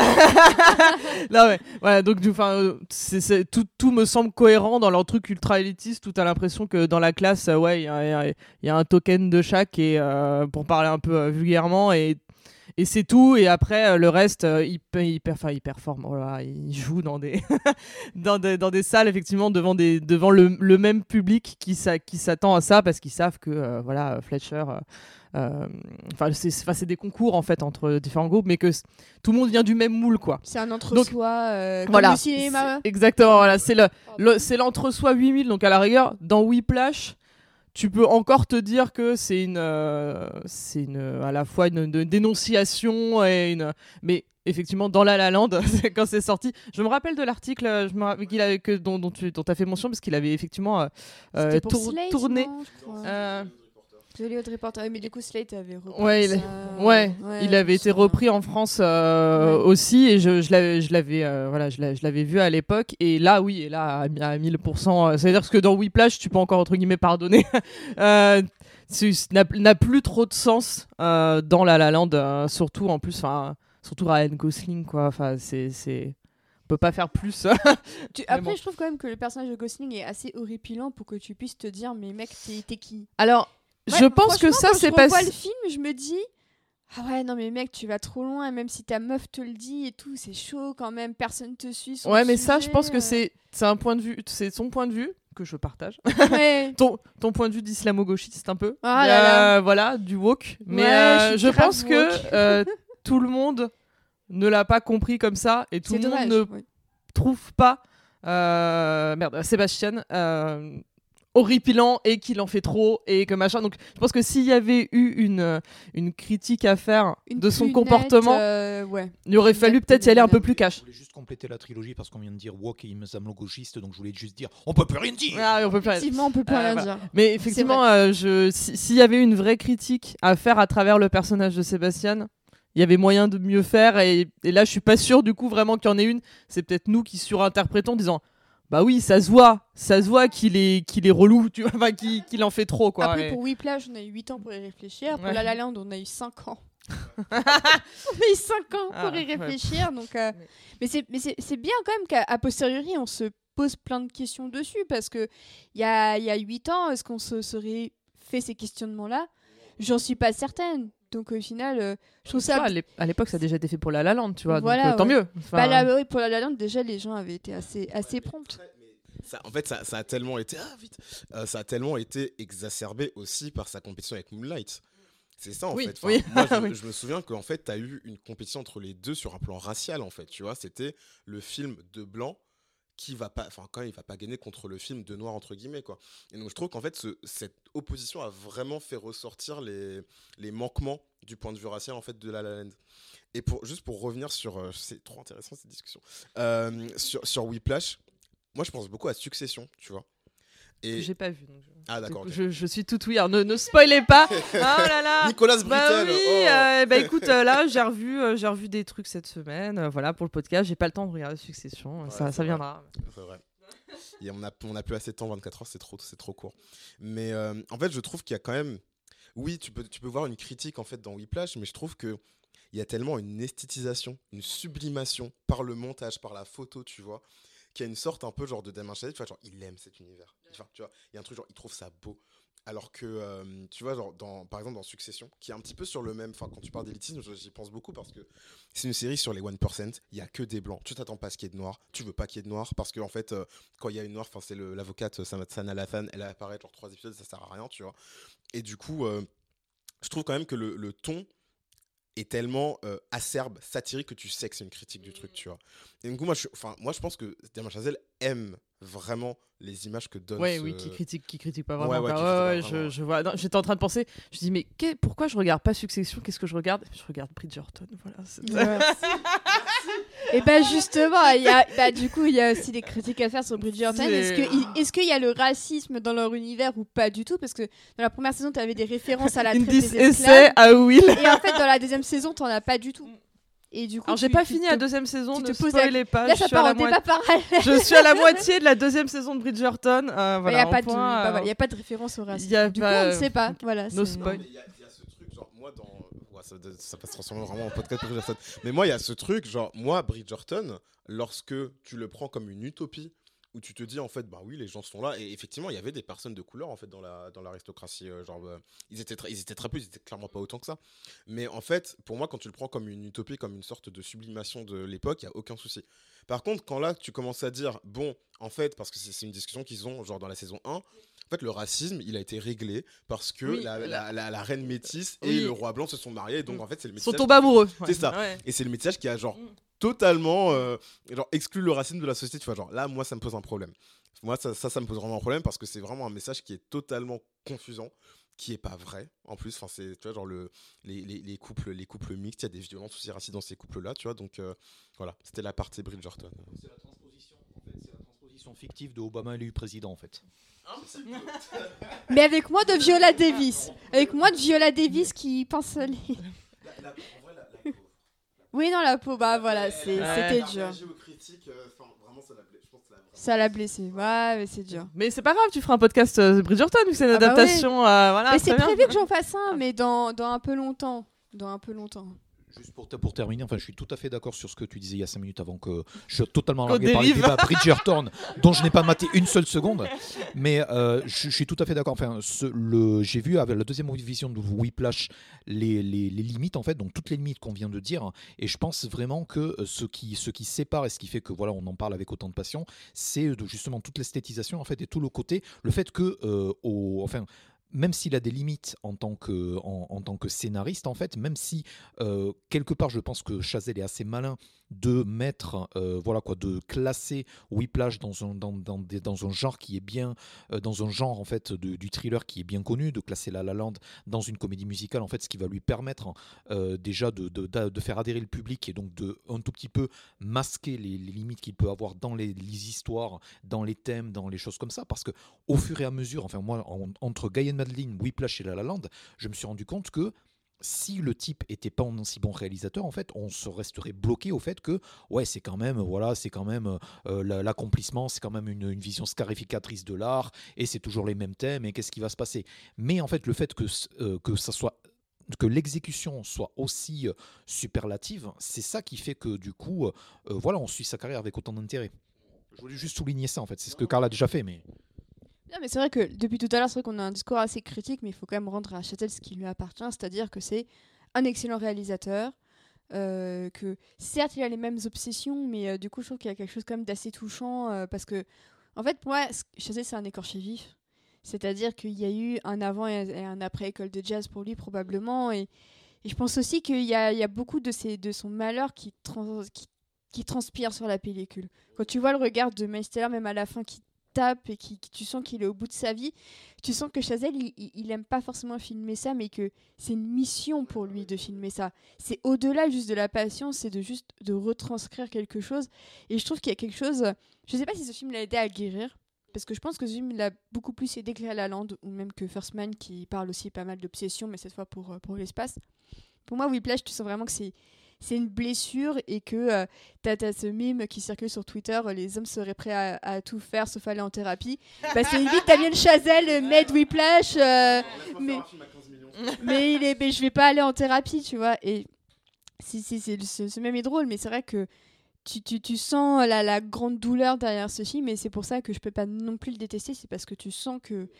et Je sais plus qui disait tout à l'heure qu'il y avait des comptes à régler. euh, je crois que c'était. Avec, avec les meufs, c'est moi. Ouais. Enfin, avec ses meufs. Enfin, Je pense euh, pas qu'il y ait des avec comptes- l'amour. Enfin, Bah, en c'était- fait, il est avec ses femmes depuis assez longtemps, Mm. donc je pense que de ce côté-là, bon, c'est c'est- maintenant c'est juste de il la a peut-être fiction. eu une tu jeunesse débridée, on sait pas. hein. Mais, euh, mais, mais, tu, mais tu, tu sens que par rapport à, à son apprentissage de l'art, il, il- il y a eu le fait de l'apprendre dans la douleur qui a, qui a, euh, qui, qui, qui a pas changé et qui s'est resté figé en lui comme ça en fait. Ça- pour moi, il y a, il y a du traumatisme dans ce, dans ce qu'il filme. hein. Et je trouve qu'on n'a pas assez insisté sur. le- Enfin, tu, tu l'as dit au début, forcément, parce que tu as cité. euh, il est né en 85. Ce mec est super jeune. Il est très, Et- très jeune. 29 et- ans non. quand il a fait Whiplash. hein. Et, mais c'est dingue. non, mais vraiment, oui. c'est ouais. vraiment de se dire que à cet, à cet âge-là, il avait déjà. Enfin, il arrive. Enfin, tu disais, euh, je veux pas dire génie parce que ça fait trop tout à l'heure, Karl, mais enfin, voilà, je, moi je le dis, voilà, mais disons-le. préciser génie éduqué à Harvard, Princeton, Oui, ah bah etc., oui, oui, oui, non mais ah bah, Oui, il, bah pa- oui, il est, il est, oui, il est pas parti de. Voilà. Ouais, ouais, Ah, on, part, on part pas de, on part pas de zéro hein. et puis bon du coup euh, Justin Hurwitz c'est- c'était son collègue son co- collègue Coloc- coloc co- co- euh, voilà à Harvard donc euh, voilà on se fait on se fait des bons potes quand on quand on côtoie les bons endroits aussi Euh, Oui, les bah bons oui. potes talentueux qui te suivent euh, toute, ta- toute ta vie Mais bon, ça, si tu. re- ouais exactement Si après, si tu rencontres tes, tes collègues qui t'ont gagné des Oscars, t'as aucune raison de t'en séparer. Ah bah c'est ça ouais. Et, et du coup effectivement enfin pour revenir sur ça donc euh, il part euh, il part avec les, les bons bagages euh, les voilà il part avec les bons bagages mais il a su bien utiliser ces bons bagages parce qu'il y en a qui partent des bons bagages et ils font rien après c'est juste des Oui, merdes Il part de l'aéroport Ah, et. Exactement. et, et là, c'est vrai que de se dire aussi jeune qu'il ait réussi à avoir, comme tu dis, cette espèce de maturité de euh, bah, je vais transformer par, enfin, cette, cette expérience en euh, un film aussi bien réalisé et, Ouais, ouais. et, et, et aussi, aussi prenant et tout. Parce que, effectivement, quand tu disais on est, on est critique, c'est parce que. Enfin, je pense qu'on est tous d'accord sur le fait que euh, Whiplash est un masterclass, comme disaient les jeunes. Ah là là, je suis Ah trop oui. vieille pour dire ça. Euh, mais, Oui, bah oui. mais c'est du ça. coup, c'est que le film est incroyable et c'est parce qu'il est incroyable que on, justement on a envie de, de, de, de, bah, de mettre le point aussi sur, euh, sur ce qu'il n'est pas. Euh, mais le film est, enfin, c'est, c'est dingue de se dire, enfin, le mec a fait ça, 29 ans, le, l'Oscar, euh, enfin, du coup, il était l'un des plus jeunes réals à avoir eu l'Oscar. le plus ouais, jeune à avoir gagné le meilleur meilleur, réal réalisateur. pour La La Land. pour La Ouais. La Land, enfin. Tout ça, c'est quand même, euh, c'est, c'est- enfin, c'est ouf. Enfin, c'est, c'est- j'ai du mal encore, encore maintenant à me dire, mais, enfin, sa, sa, sa carrière, euh, sa carrière, c'est ça, et même, euh, enfin, du coup, Force Man qui a, qui a pas très bien marché, mais qui est quand même, euh, enfin, j'ai encore les ouais enfin j'ai les j'ai les poils quoi enfin c'est de se dire euh, il a enfin sa, sa filmo c'est ça et le c'est enfin tu, voilà tu peux pas tester enfin vraiment euh, c'est c'est entre guillemets quasiment enfin rien n'est irréprochable mais vraiment euh, c'est maîtrisé à chaque fois et là de, revoir un peu bah, back to back Enfin, je vais dire Whiplash à La La Land. Je n'ai pas revu La La Land pour des raisons euh, Qui émotionnelles. qu'à toi. Euh, voilà, euh, je- je- si, je, si je revois La La Land, je C'est vais. encore plus triste aujourd'hui. Ce qui est très drôle, c'est que tu fondre as, une référence. Je trouve ça très drôle. Tu as un dialogue où Mia fait. euh, elle dit Tu pourrais bien jouer du jazz à Paris. Et du coup, t'as ensuite, t'as Easy Eddie qui s'est passé à Paris. Ah oui. Et du coup, j'ai pété un câble. J'ai fait Oh my god. En plus, tous- tous ces personnages pourraient vivre un petit peu dans le même univers. Tu retires J.K. Simmons qui a deux, deux, deux rôles. Mais. euh, Un, un, un- un Chazelle Univers. Ouais, non, un Chazelle Univers, quoi. C'est c'est ouf. Ah oui, ouais, ouais, oui, c'est oui. les mêmes morceaux. Enfin, c'est des morceaux enfin, de moi, jazz. Il y a un peu ouais. de ça, tu vois. Et euh, juste pour, pour revenir à ce que vous dites, je suis totalement d'accord. Et pour moi, c'est la vraie marque, qu'on qu'on- qu'on dise qu'il est bon ou pas, d'un auteur, en fait. Enfin, pour moi, ce mec, c'est un auteur. Il a ses thèmes. Il les décline à fois. Enfin, les décline, et non, ça fait très commercial de dire ça. Il se retrouve. Enfin, ils, ils émergent, en fait, tu vois, dans les histoires qu'il veut raconter. Et je trouve euh, qu'il a l'une des. Enfin, moi, refaisant toute sa filmo, l'une des filmographies les plus cohérentes, en fait, de tous les réalisateurs que j'ai vus, quoi. Franchement. Un, un des réalisateurs, hein. Puis il y a une anecdote que j'aime- il y a une anecdote que j'aime beaucoup sur lui. C'est que vous vous souvenez des, des Oscars en 2017 Comment oublier? Où on a vu tout, on a, moi j'ai vécu le- le- la confusion entre Moonlight et La La Land en l'a en direct, Je ouais, pense un que bon les moment. tweets ouais. sur le sujet, si je les retrouve, c'est n'importe quoi aussi. et, euh, et il faut savoir que euh, le lendemain, en fait, il y avait le Hollywood Reporter qui chaque année fait une une avec un des gagnants. Donc il y a une année où ça avait été euh, Emmanuel Lubezki qui avait gagné pour la meilleure photo, qu- qui est appelé Chivo un peu dans le milieu, et il posait avec ses Oscars. Et qui, et qui posait avec ses Oscars et tout ça. Et en fait, l'année du, du meilleur réalisateur, euh, bah, du coup, euh, ils ont, euh, c'est Chazelle qui a gagné. Donc dès le lendemain, il a fait la, séance photo. Il a dit par contre, je ne la fais que si Barry Jenkins vient avec moi sur le shoot, sinon j'annule. Le cover est magnifique. Enfin, moi, ça me- Le, le photoshoot est magnifique et c'est pour ça que on- on- je trouve quand même qu'il y a une forme de respect qu'il a envers ses pairs. Peu importe ce qu'on pense de ses, ce qu'on pense de ses films, je pense que ce mec est hyper respectueux et qu'il a le, le, le sens aussi du collectif, tu vois, que n'ont pas ses personnages. oh, c'est beau, c'est beau. On sur nos passes. Et c'est pour ça que quand je vois ce photoshoot, je me dis, mais euh, franchement, euh, t'étais prêt à annuler le- l'un des photoshoots les plus importants de ta carrière parce que tu veux qu'un mec qui est gagné sur une confusion et dont on parle beaucoup moins du film parce que forcément il y a eu la confusion et tout ça, et c'est vrai que ça a beaucoup porté préjudice à Moonlight ensuite. C'était vraiment le film qui n'a pas gagné euh, en confusion avec La La Land. Je trouve que ça a été un. Je trouve que c'est Enfin, un qui a gagné geste. du coup enfin, plutôt. Ouais, qui a gagné. Ouais, mais je pense que c'est l'un. euh, à ce moment-là, il y a peut-être eu un des tweets les plus drôles de l'histoire du cinéma qui est sorti. Attention. Moi aussi, j'aurais dû l'imprimer. Et donc, euh, c'était par rapport à la fin de la, la, La Land où quelqu'un disait. euh, alors du coup, je vais le redire, mais mal. hein, vous vous en, vous en doutez, hein, parce que je le connais pas par cœur.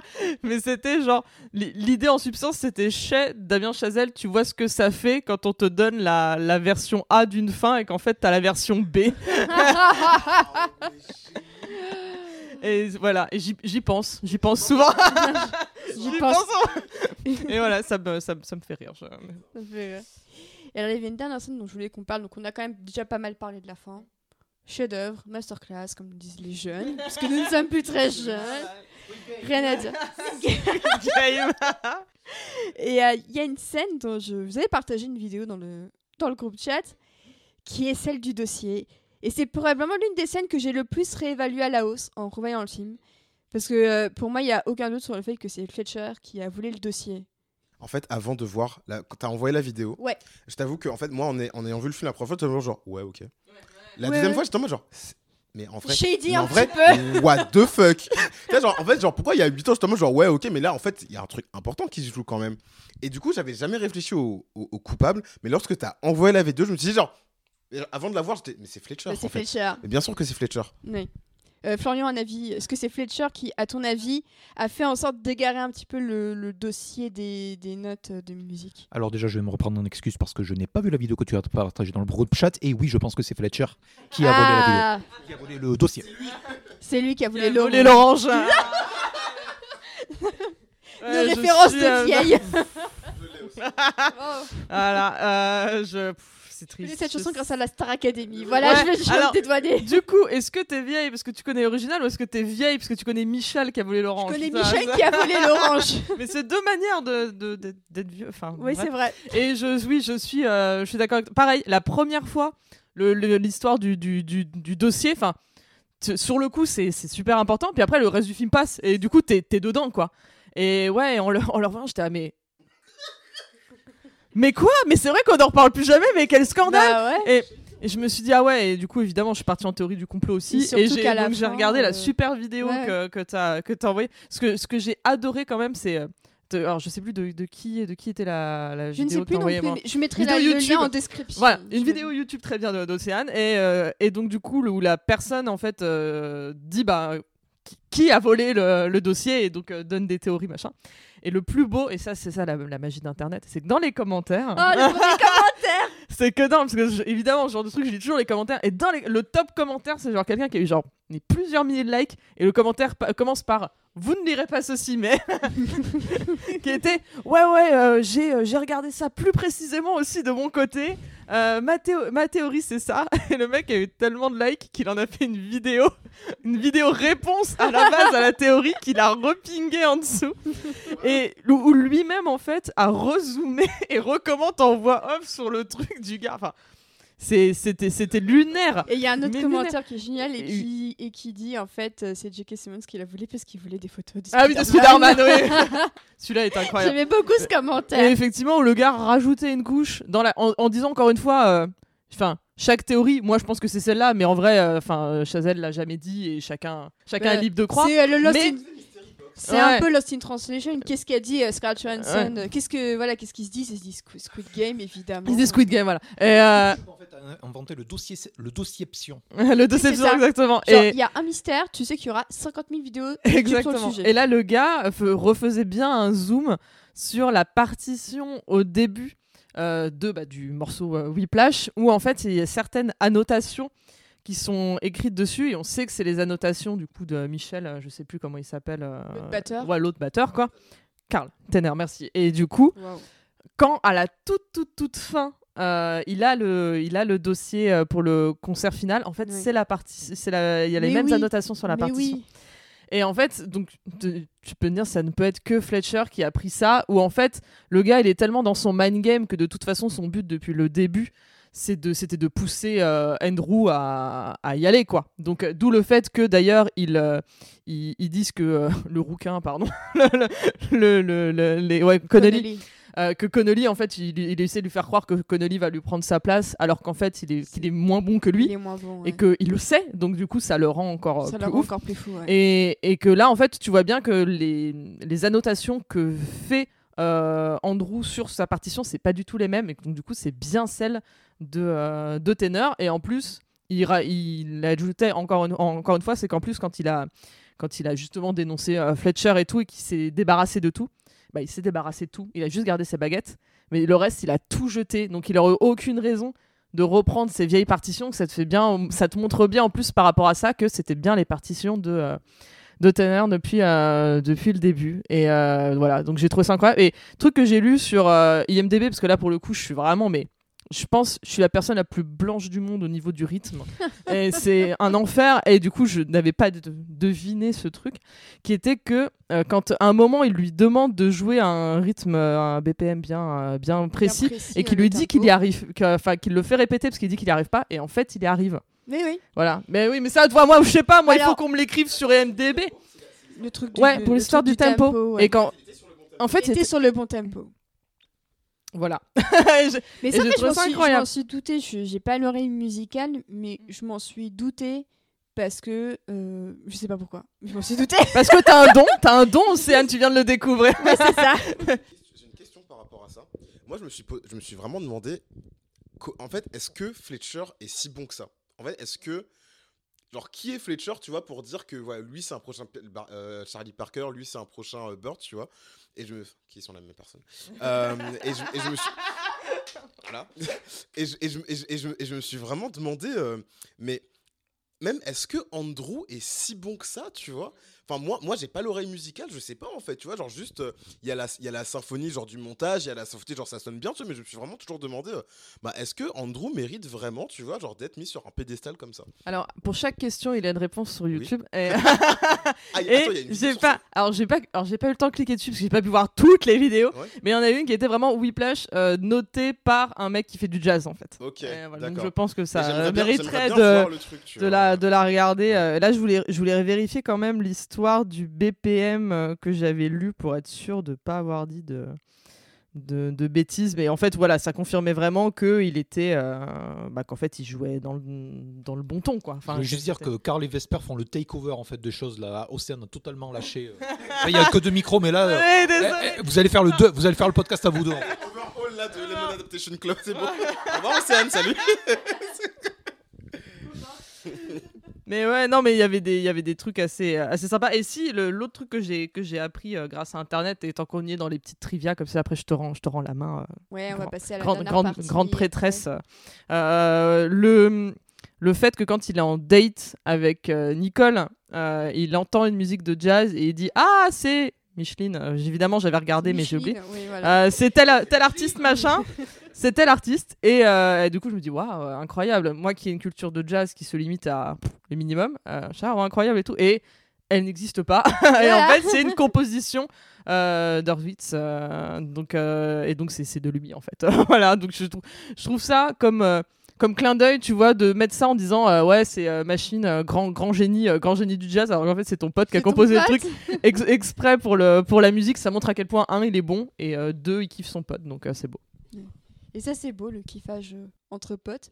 Est-ce que vous, vous aviez un dernier mot à ajouter sur Whiplash avant qu'on on passe un peu à la conclusion et au futur pour euh, Damien Chazelle? Moi, il y avait juste une. euh, en fait, deux scènes que je rapproche beaucoup entre La La Land et Whiplash, en fait, qui me, qui me tuent à chaque fois. C'est genre. Lorsque ton rêve est brisé, lorsque tu es en fait. C'est ce qu'ils appellent en cinéma, genre ce darkest night, quoi. C'est le moment où tout est perdu et où tu dois, tu dois remonter la pente, genre avant les 20 dernières minutes. C'est en fait un moment où les personnages reviennent à leur enfance et reviennent à leur innocence et où tu vois en fait qu'ils ont, ont perdu cette, certaine innocence, tu vois. Et euh, moi, dans, dans Whiplash, ça m'avait vraiment marqué la, la, scène où ils se regardent petit en train de jouer. Et c'est vraiment le moment où j'ai un peu rechialé, tu vois, genre en mode genre putain, il... Enfin, c'est ça, t'as un rêve en fait, et je l'ai rapproché beaucoup à toutes les personnes qui veulent faire euh, du cinéma, tu vois, genre de l'art, et qui sont en fait crochées par une industrie qui euh, veut soit que de l'argent, qui te jette Qui quand t'es plus bon, euh, qui est impitoyable, quoi, tu vois. Et t'as à peu près la même scène, pas, bon, elle regarde pas une vidéo, mais Mia, lorsqu'elle revient chez elle, et lorsqu'elle revient dans sa chambre petite, et où je, je trouve qu'il y, y a vraiment, enfin, c'est vraiment un auteur ce mec, mais c'est, il y a, il y a- il y a vraiment genre, il y, a vra- il y a vraiment un, je sais pas, genre un, un truc tellement, tellement cohérent dans ce qu'il dit sur euh, le fait que tu as un rêve, que tu une industrie qui peut, qui peut te creuser tes rêves comme ça. Moi, ça m'a, beaucoup touché. Voilà, je voulais en, en parler. Et au final, est-ce que c'est pas une note d'espoir de se dire qu'après ils reprennent? Parce que c'est vrai que tout à l'heure on parlait de la vision assez pessimiste, Mm. mais au final, c'est, Chazelle te dit que parfois un retour aux sources, en fait, c'est pas, pas un mal, Oui, c'est vrai. euh, et que ça peut permettre de te ressourcer et que ta famille est là aussi Mm. pour t'aider à te, Ouais. à te un cercle, quoi, ouais, totalement. Si tu as un cercle un peu vertueux autour de toi, ça peut t'aider. Je trouve que c'est un, un très C'est joli. une belle note. euh, ouais, C'est une belle note pour, pour terminer. Euh, Vesper voulait encore dire un truc. Oui, attends, mais un petit truc, un petit truc. Alors j'ai retrouvé déjà, c'était Jackie Hill, euh, voilà le nom de la- l'artiste de jazz qui n'existe pas. Et, euh, et oui, du coup, je, je, je suis d'accord avec toi, Karl, euh, là-dessus, ça me, ça me touche aussi. Et euh, je pense que l'un des, l'un des moments ouais, qui me serre le plus le cœur, c'est vraiment quand il, a, bah, quand il arrête tout, quoi. Et qu'il est là, il se, ba- il se balade et tout, et tu te dis. Et bon, après, c'est comme d'hab, hein, c'est chacun les trucs perso euh, qui, qui remontent, mais je pense que ça, ça, ça peut parler à tout le monde, à chacun à son échelle de euh, bah en fait là il avait un rêve et en plus tu suis pendant tout film tu dis que tu, tu l'as vu être un gros con, devenir encore plus un gros con. Et, et pourtant, voilà. Et pourtant, t'es quand même. euh, Enfin, tu, tu sais qu'il a. Tu sais les sacrifices qu'il a fait.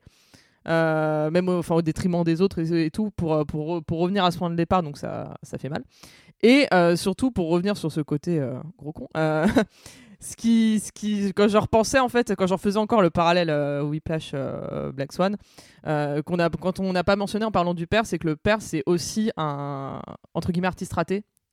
Et ce qui était le cas aussi de la mère dans, dans Black Swan, et qui est le côté un peu, t'as l'impression qu'ils ont, en fait justement, ils ont leurs rêves d'enfants qui viennent déjà chacun de leurs parents, parents respectifs.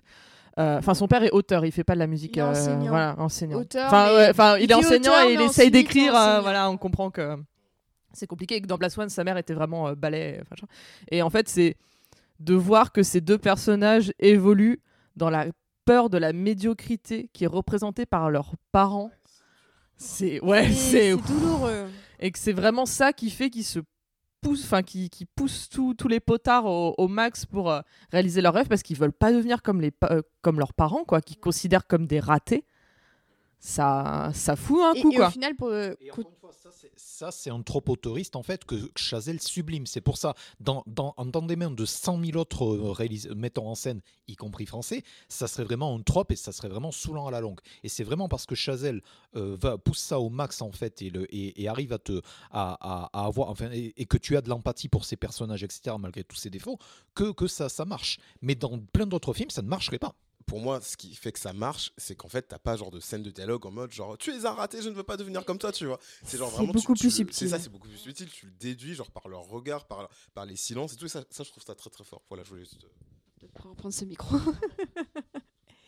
Et euh, ça rejoint aussi un peu le fait qu'au final, Andrew euh, décide un peu de, de renier, entre guillemets, la médiocrité de son père biologique pour adopter le, le- l'excellence euh, impitoyable de son père adoptif. quoi. Alors, moi, sur ça, j'ai juste un truc. J'avais lu quelque chose que je trouve très très vrai qui disait qu'en fait, le love interest de Whiplash, c'est pas euh, Nicole, Ouais, bah mais c'est Fletcher. Voilà. Oui, bah oui, oui, complètement, oui. Mais c'est en fait, C'est un enfin, c'est un vieux hein, couple quoi. Ouais, genre, ouais. Shades of Grey. euh, oui, non, mais non, mais ouais, non, mais oui, mais c'est vrai, euh. toi, ouais, totalement. Moi, j'avais jamais vu comme ça, mais c'est vrai qu'en fait, ouais, c'est une petite euh, C'est complètement- histoire c'est une d'amour relation- toxique quoi. C'est vraiment Andrew qui cherche l'approbation, la fierté à, à- à capter son regard. Mm, ouais, ouais, totalement. Ouais. Pourquoi la, la peau de vache, c'est pas la batterie, c'est Fletcher? Bravo, félicitations, magnifique. Et ben c'est avec cette phrase absolument magnifique qu'on va arrêter de parler de Whiplash, mais c'est pour mieux parler de l'avenir de Damien Chazelle.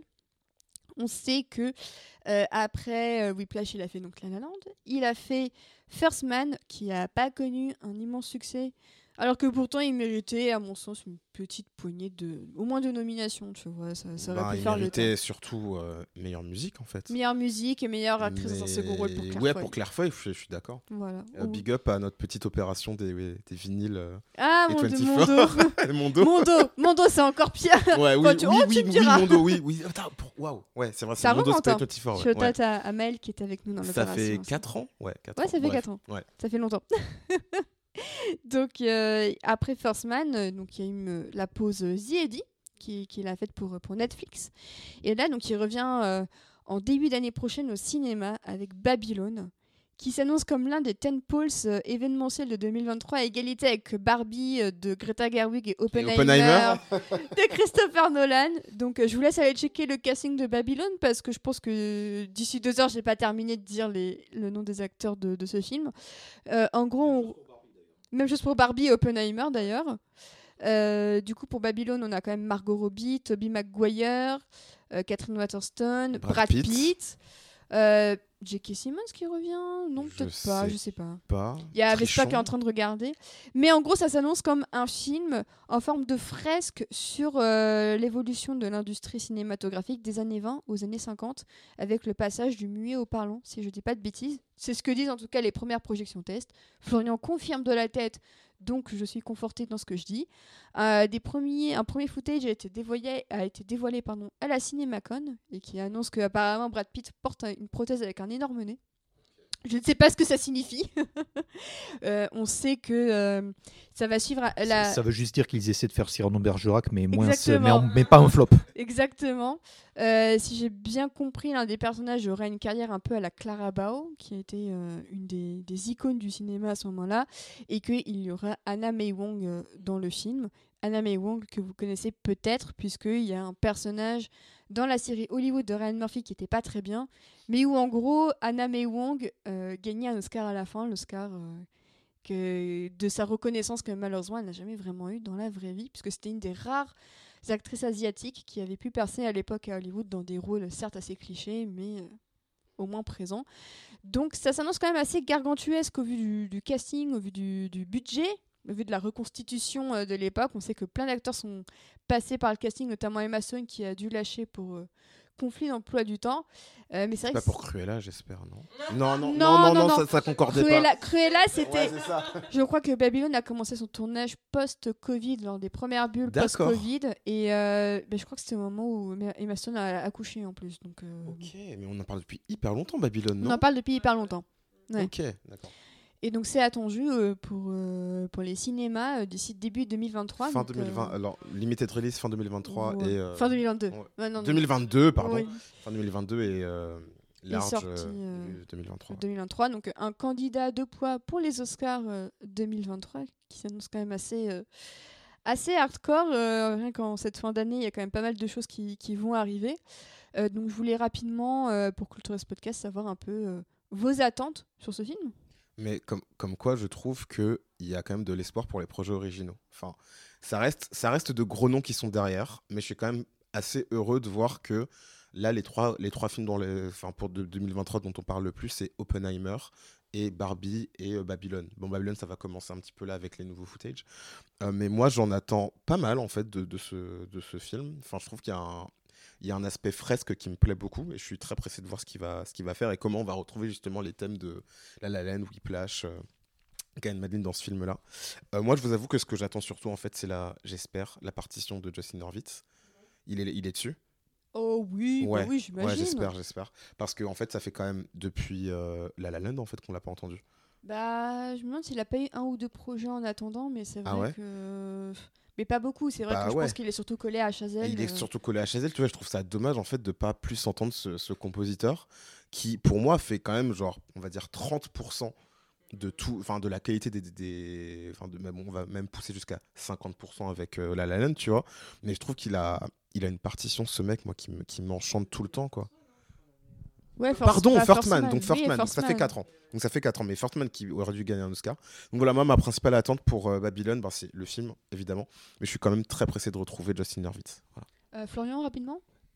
Euh, je, sais que t'as été un peu salé là sur le sujet. Ouais, ouais, ouais. En fait, c'est pour ça que j'allais pas forcément faire rapide. hein. Le problème avec le problème que j'ai avec Babylone, c'est moins le film parce que bon, on sait. Le truc, c'est qu'on sait relativement peu de choses à part, à part tout ce que tu viens de dire sur le film. Donc euh, là, ce soir, on a aussi, aussi appris que Toby Maguire, qui, est- qui est producteur exécutif du film, bah, jouait Charlie Chaplin. Donc il y a, Ouais. c'est ça. Euh, et du coup, euh, il y, a, il y, a aussi, euh, y a aussi un autre acteur qui jouerait Irving Thalberg, donc qui est le, le, le ponte de la MGM. Oui, MGM. Ok, ouais. Voilà, et euh, donc c'est voilà. Le problème, c'est moins le film en lui-même, Babylone, que le contexte dans lequel il est. En fait, il est sorti par un studio qui, est Paramount, euh, qui va utiliser ça comme sa, sa machine à Oscar. Ce qu'il faut savoir, c'est que euh, Paramount, en fait, c'est un studio en fait qui est euh, enfin pas qui, qui, est- qui, qui, qui est mourant ou qui est moribond, mais en fait qui euh, tout le reste du line-up en fait est basé sur des franchises, sur des films familiaux, sur des choses comme ça Impossible, notamment. sur voilà sur sur sur l'émission Impossible, sur des choses sur Top Top, Gun, Gun. tout à fait. Paramount Plus, c'est même- enfin, c'est- sur Paramount Plus, ce sont que des adaptations de, des films en Ou série ou des, des prequels ou c'est The Offer, donc des séries sur des films. Enfin, c'est assez Ouais. mortifère euh, Paramount, ouais, effectivement. C'est un peu déprimant. Et, c'est ça. Et le truc, c'est que euh, d'un côté, en fait, je personnellement, j'aurais préféré que euh, Damien Chazelle après First Man et après, bon voilà, l'échec commercial, même si euh, je suis, je, suis pas rentré dans le film personnellement, mais je pense, je ne crois pas que First Man est un échec artistique, mais je pense aussi que il y a un gros gros risque en fait que un tout petit peu comme un tout petit peu comme euh, comme Spielberg avec West Side Story, que du coup le film soit un échec commercial euh, cuisant en fait, parce qu'il ne trouve pas son public et parce que le public auquel il s'adresse en fait va vouloir aller le, garder en streaming. Le sujet aussi de Babylone en fait, c'est un sujet qui, euh, d'ailleurs les, premiers échos de la CinemaCon le confirment, qui fait écho à, Once Upon a Time in Hollywood en fait. Donc c'est la même chose mais dans les années 30. Le gros problème actuellement, c'est que le public américain, quand on lui parle du Hollywood des années 20 et des années 30, même avec la meilleure volonté du monde, il va pas forcément savoir de quoi on parle et on va pas, va pas forcément savoir les références euh, que Babylone va lui, présenter, étant donné que la majorité de ces films-là, les films muets, les chanteurs de jazz, les, voilà, les films des années 30, en fait, ne sont pas accessibles en streaming, ne sont pas accessibles en DVD. Et c'est quelque chose qui est... Hello.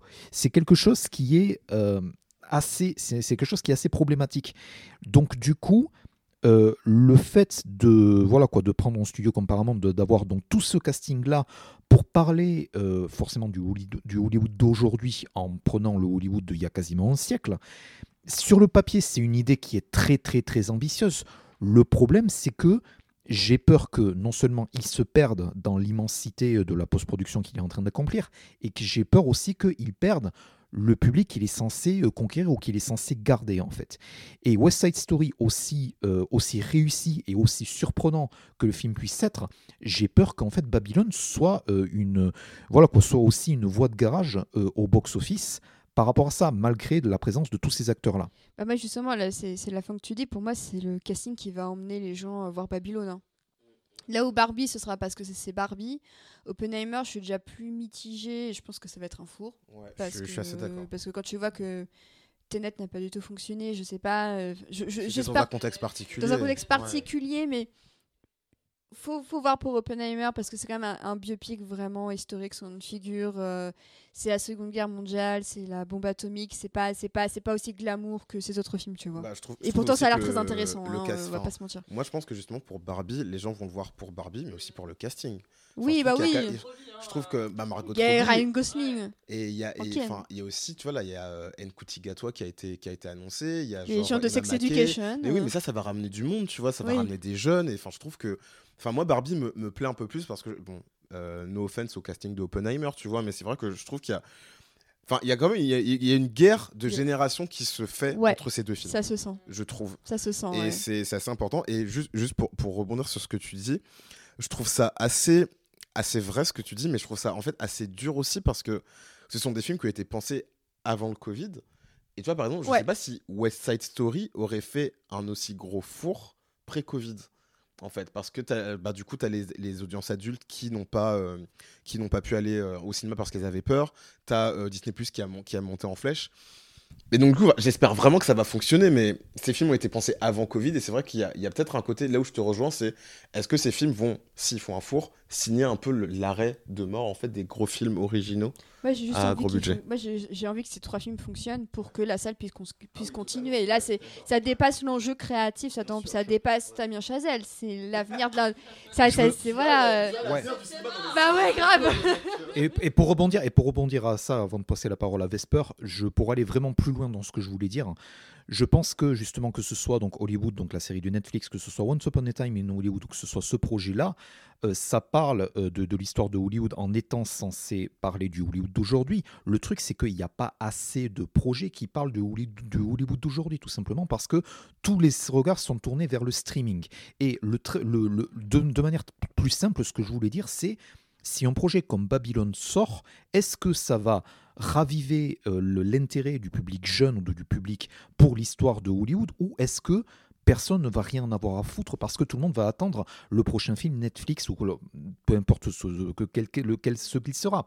Donc en fait, j'ai l'impression que Hollywood essaie de regarder vers son passé alors que la majorité du public américain a déjà, euh, a déjà lâché l'affaire en fait. C'est un héritage, c'est un, c'est un travail d'héritage en fait qui est voilà quoi, qui va arriver et euh, on ne sait pas trop à quoi ça va mener.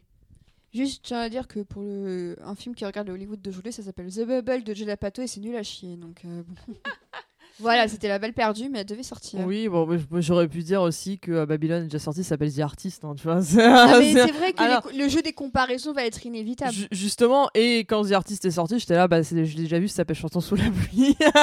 Donc, après, ce qui veut dire aussi, quand tu reprends ces deux exemples-là, et c'est là que j'ai un peu d'espoir, j'espère, par rapport à toi, Florian, on, croise les dents, hein, mais je- j'espère, c'est que ces deux, ces deux films-là ont plu- plutôt bien marché, euh, Chanson sous la pluie et, et The Artist. Donc, peut-être que le public a encore, mais bon, c'était dans le monde d'avant, mais le, le public a quand même encore une appétence pour peut-être cette période-là qui est l'âge d'or. En tout cas, ça c'est sûr qu'aux Oscars, ça marche très bien parce que c'est ça se regarde le Ah bah, nombril et ça, ça- c'est- C'est en- Oscar Contender, en- c'est sûr. Et là, en plus, ça va être vraiment comparé. à- Enfin, en plus, là, bon, pour récemment pour The Artist, mais là, comme c'était un français, là, c'est encore mieux, tu vois. C'est c'est le jus avec les acteurs euh, de chez eux qui vont rendre hommage à leur propre euh, cinéma et à leur propre euh, histoire du cinéma et tout. Donc, j'espère que, euh, que ça va quand même attirer du monde parce que c'est voilà, c'est des thématiques qui ont déjà marché par le passé. Mais je pensais que West Side Story allait quand même moins se casser la gueule, donc il faut pas trop faire confiance à mes prédictions euh, pour le coup. Madame Irma. ouais, voilà, Madame Irma, euh, Madame, Madame Zirma, euh, Zir, Zermi, je sais pas, mais, mais, mais en tout cas, effectivement, le, le, je regardais le casting. Alors, il n'y a pas euh, J.K. Simmons, enfin, en tout cas, pas sur mon, Ah, pas sur mon. IMDb, mais euh, effectivement, il y a du, il y a quand même, euh, il y a du beau peuple. Euh, donc, je suis curieuse, j'ai hâte. Euh, j'ai hâte. Euh, évidemment, celui que j'attends le plus de la Sainte Trilogie, c'est Barbie, mais pour des raisons évidentes. mais bon, c'est pas grave, dans les deux, il y a Margot Robbie, donc je serai. euh, C'est une grosse année. pour- ouais. Une grosse année. je, très bonne l'aime, actrice. je l'aime d'amour et voilà et elle a qu'à me sortir mon film Gotham Sirens que j'attends et, pareil. et voilà Sans David d'ailleurs, mais avec bon. d'autres personnes.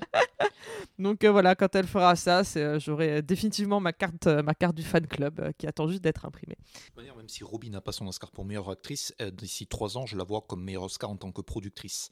Parce qu'elle est, voilà, avec Lucky Chap, en fait, elle a, elle a énormément de projets qui se montent, qui sont très très intéressants.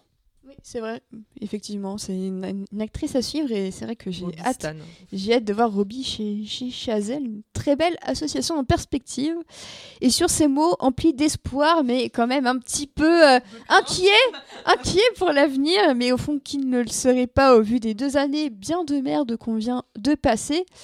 Euh, heureusement que The Batman semble un petit peu sauver la mise cette année pour le moment au box-office.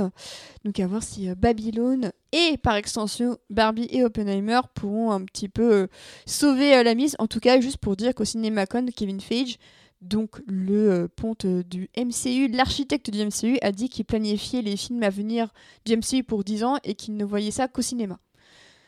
Donc euh, le, le diable se cache parfois dans les gens qui veulent protéger le cinéma. euh.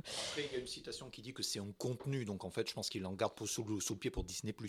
Oui, mais en tout cas, il disait coming to your theaters en, en parlant euh, des, des exploitants, parce que la CinemaCon, c'est à la base pour les exploitants, c'est un petit peu une, une convention qui existe aussi en France avec les exploitants qui a lieu à Deauville chaque année. Mais bah, ça, ce sera pour un autre podcast, une, autre belle histoire euh, de, l'industrie, je trouve ça assez passionnant d'en voir les coulisses. Mais toutes les bonnes choses ont une fin, et ce podcast aussi. Merci beaucoup Florian, Karl et Vesper d'être venus parler avec nous de Whiplash et de Damien Chazelle. Merci à toi. Merci Merci merci à tout le monde. J'espère que cet épisode vous plaira. Donc, comme vous pouvez le constater, le lac est de retour. On a quelques épisodes sous le coude en préparation. Et d'ailleurs, Karl, on se revoit bientôt pour parler d'une autrice Oui. qui aime bien les gens normaux et les conversations entre les Entre gens. Ouais. Elle trouve le monde très très beau. Et elle se demande où il est, tu vois. Ouais, non, mais je suis d'accord avec elle. Mm. Donc, normalement, rendez-vous cet été pour un hors série euh, plutôt caliente. Olé, olé, olé. Euh, Florian et Vesper, vous êtes les bienvenus quand vous voulez. mais je me rappelle que tu m'as invité aussi pour un projet de- d'émission euh, qui fait que je vais Oui. devoir rattraper une certaine série que j'avais un Oui. peu abandonnée Alors, moi, je me suis lancée dans Katikin sur Salto. Oh Je regrette tous mes choix de vie. Vous l'aurez peut-être deviné. Moi, moi, je, re- je repars de chez toi avec les poils de Bowie et de Resnor sur mon pantalon, donc je pense que moi, voilà, mission C'est peut-être ça la meilleure souffrance. Mais voilà, donc vous l'aurez peut-être deviné avec Vesper, on prépare un hors-série sur Archie Comics et on va parler de Riverdale je vais entre devoir me remettre à Riverdale que j'avais abandonné Chéri- Alors, Chéri- Chéri est toujours aussi parfaite. Bon, c'est bon, bah, c'est bon, Ça va. Le sacrifice sera moindre alors. Donc, Ma euh, femme. D'ici là, d'autres épisodes euh, vous attendent et m'attendent aussi à ce que je, je puisse les, les préparer. Donc euh, j'espère que tout ce contenu à venir vous plaira et que cet épisode aussi vous a plu. N'hésitez pas à nous, à, vous, à nous suivre. D'ailleurs, je dis nous parce que c'est vrai que c'est un travail collectif aussi que je fais avec les gens qui, viennent et qui, montent parfois. Je pense à toi, Corentin. Euh, euh, donc vous pouvez suivre le podcast sur Facebook, Twitter et Instagram, ainsi que sur les plateformes de podcast où vous pouvez nous laisser des étoiles, notamment sur Spotify, Apple, Deezer et tous les autres. Euh, on se retrouve très bientôt, je l'espère. D'ici là, continuez à prendre soin de vous puisque le Covid n'est pas terminé, contrairement à ce qu'on pourrait croire. Euh, et euh, portez-vous bien. Et n'hésitez pas à aller regarder le court-métrage de Whiplash dont je mettrai le lien dans la description. À très bientôt tout le monde. Ciao Salut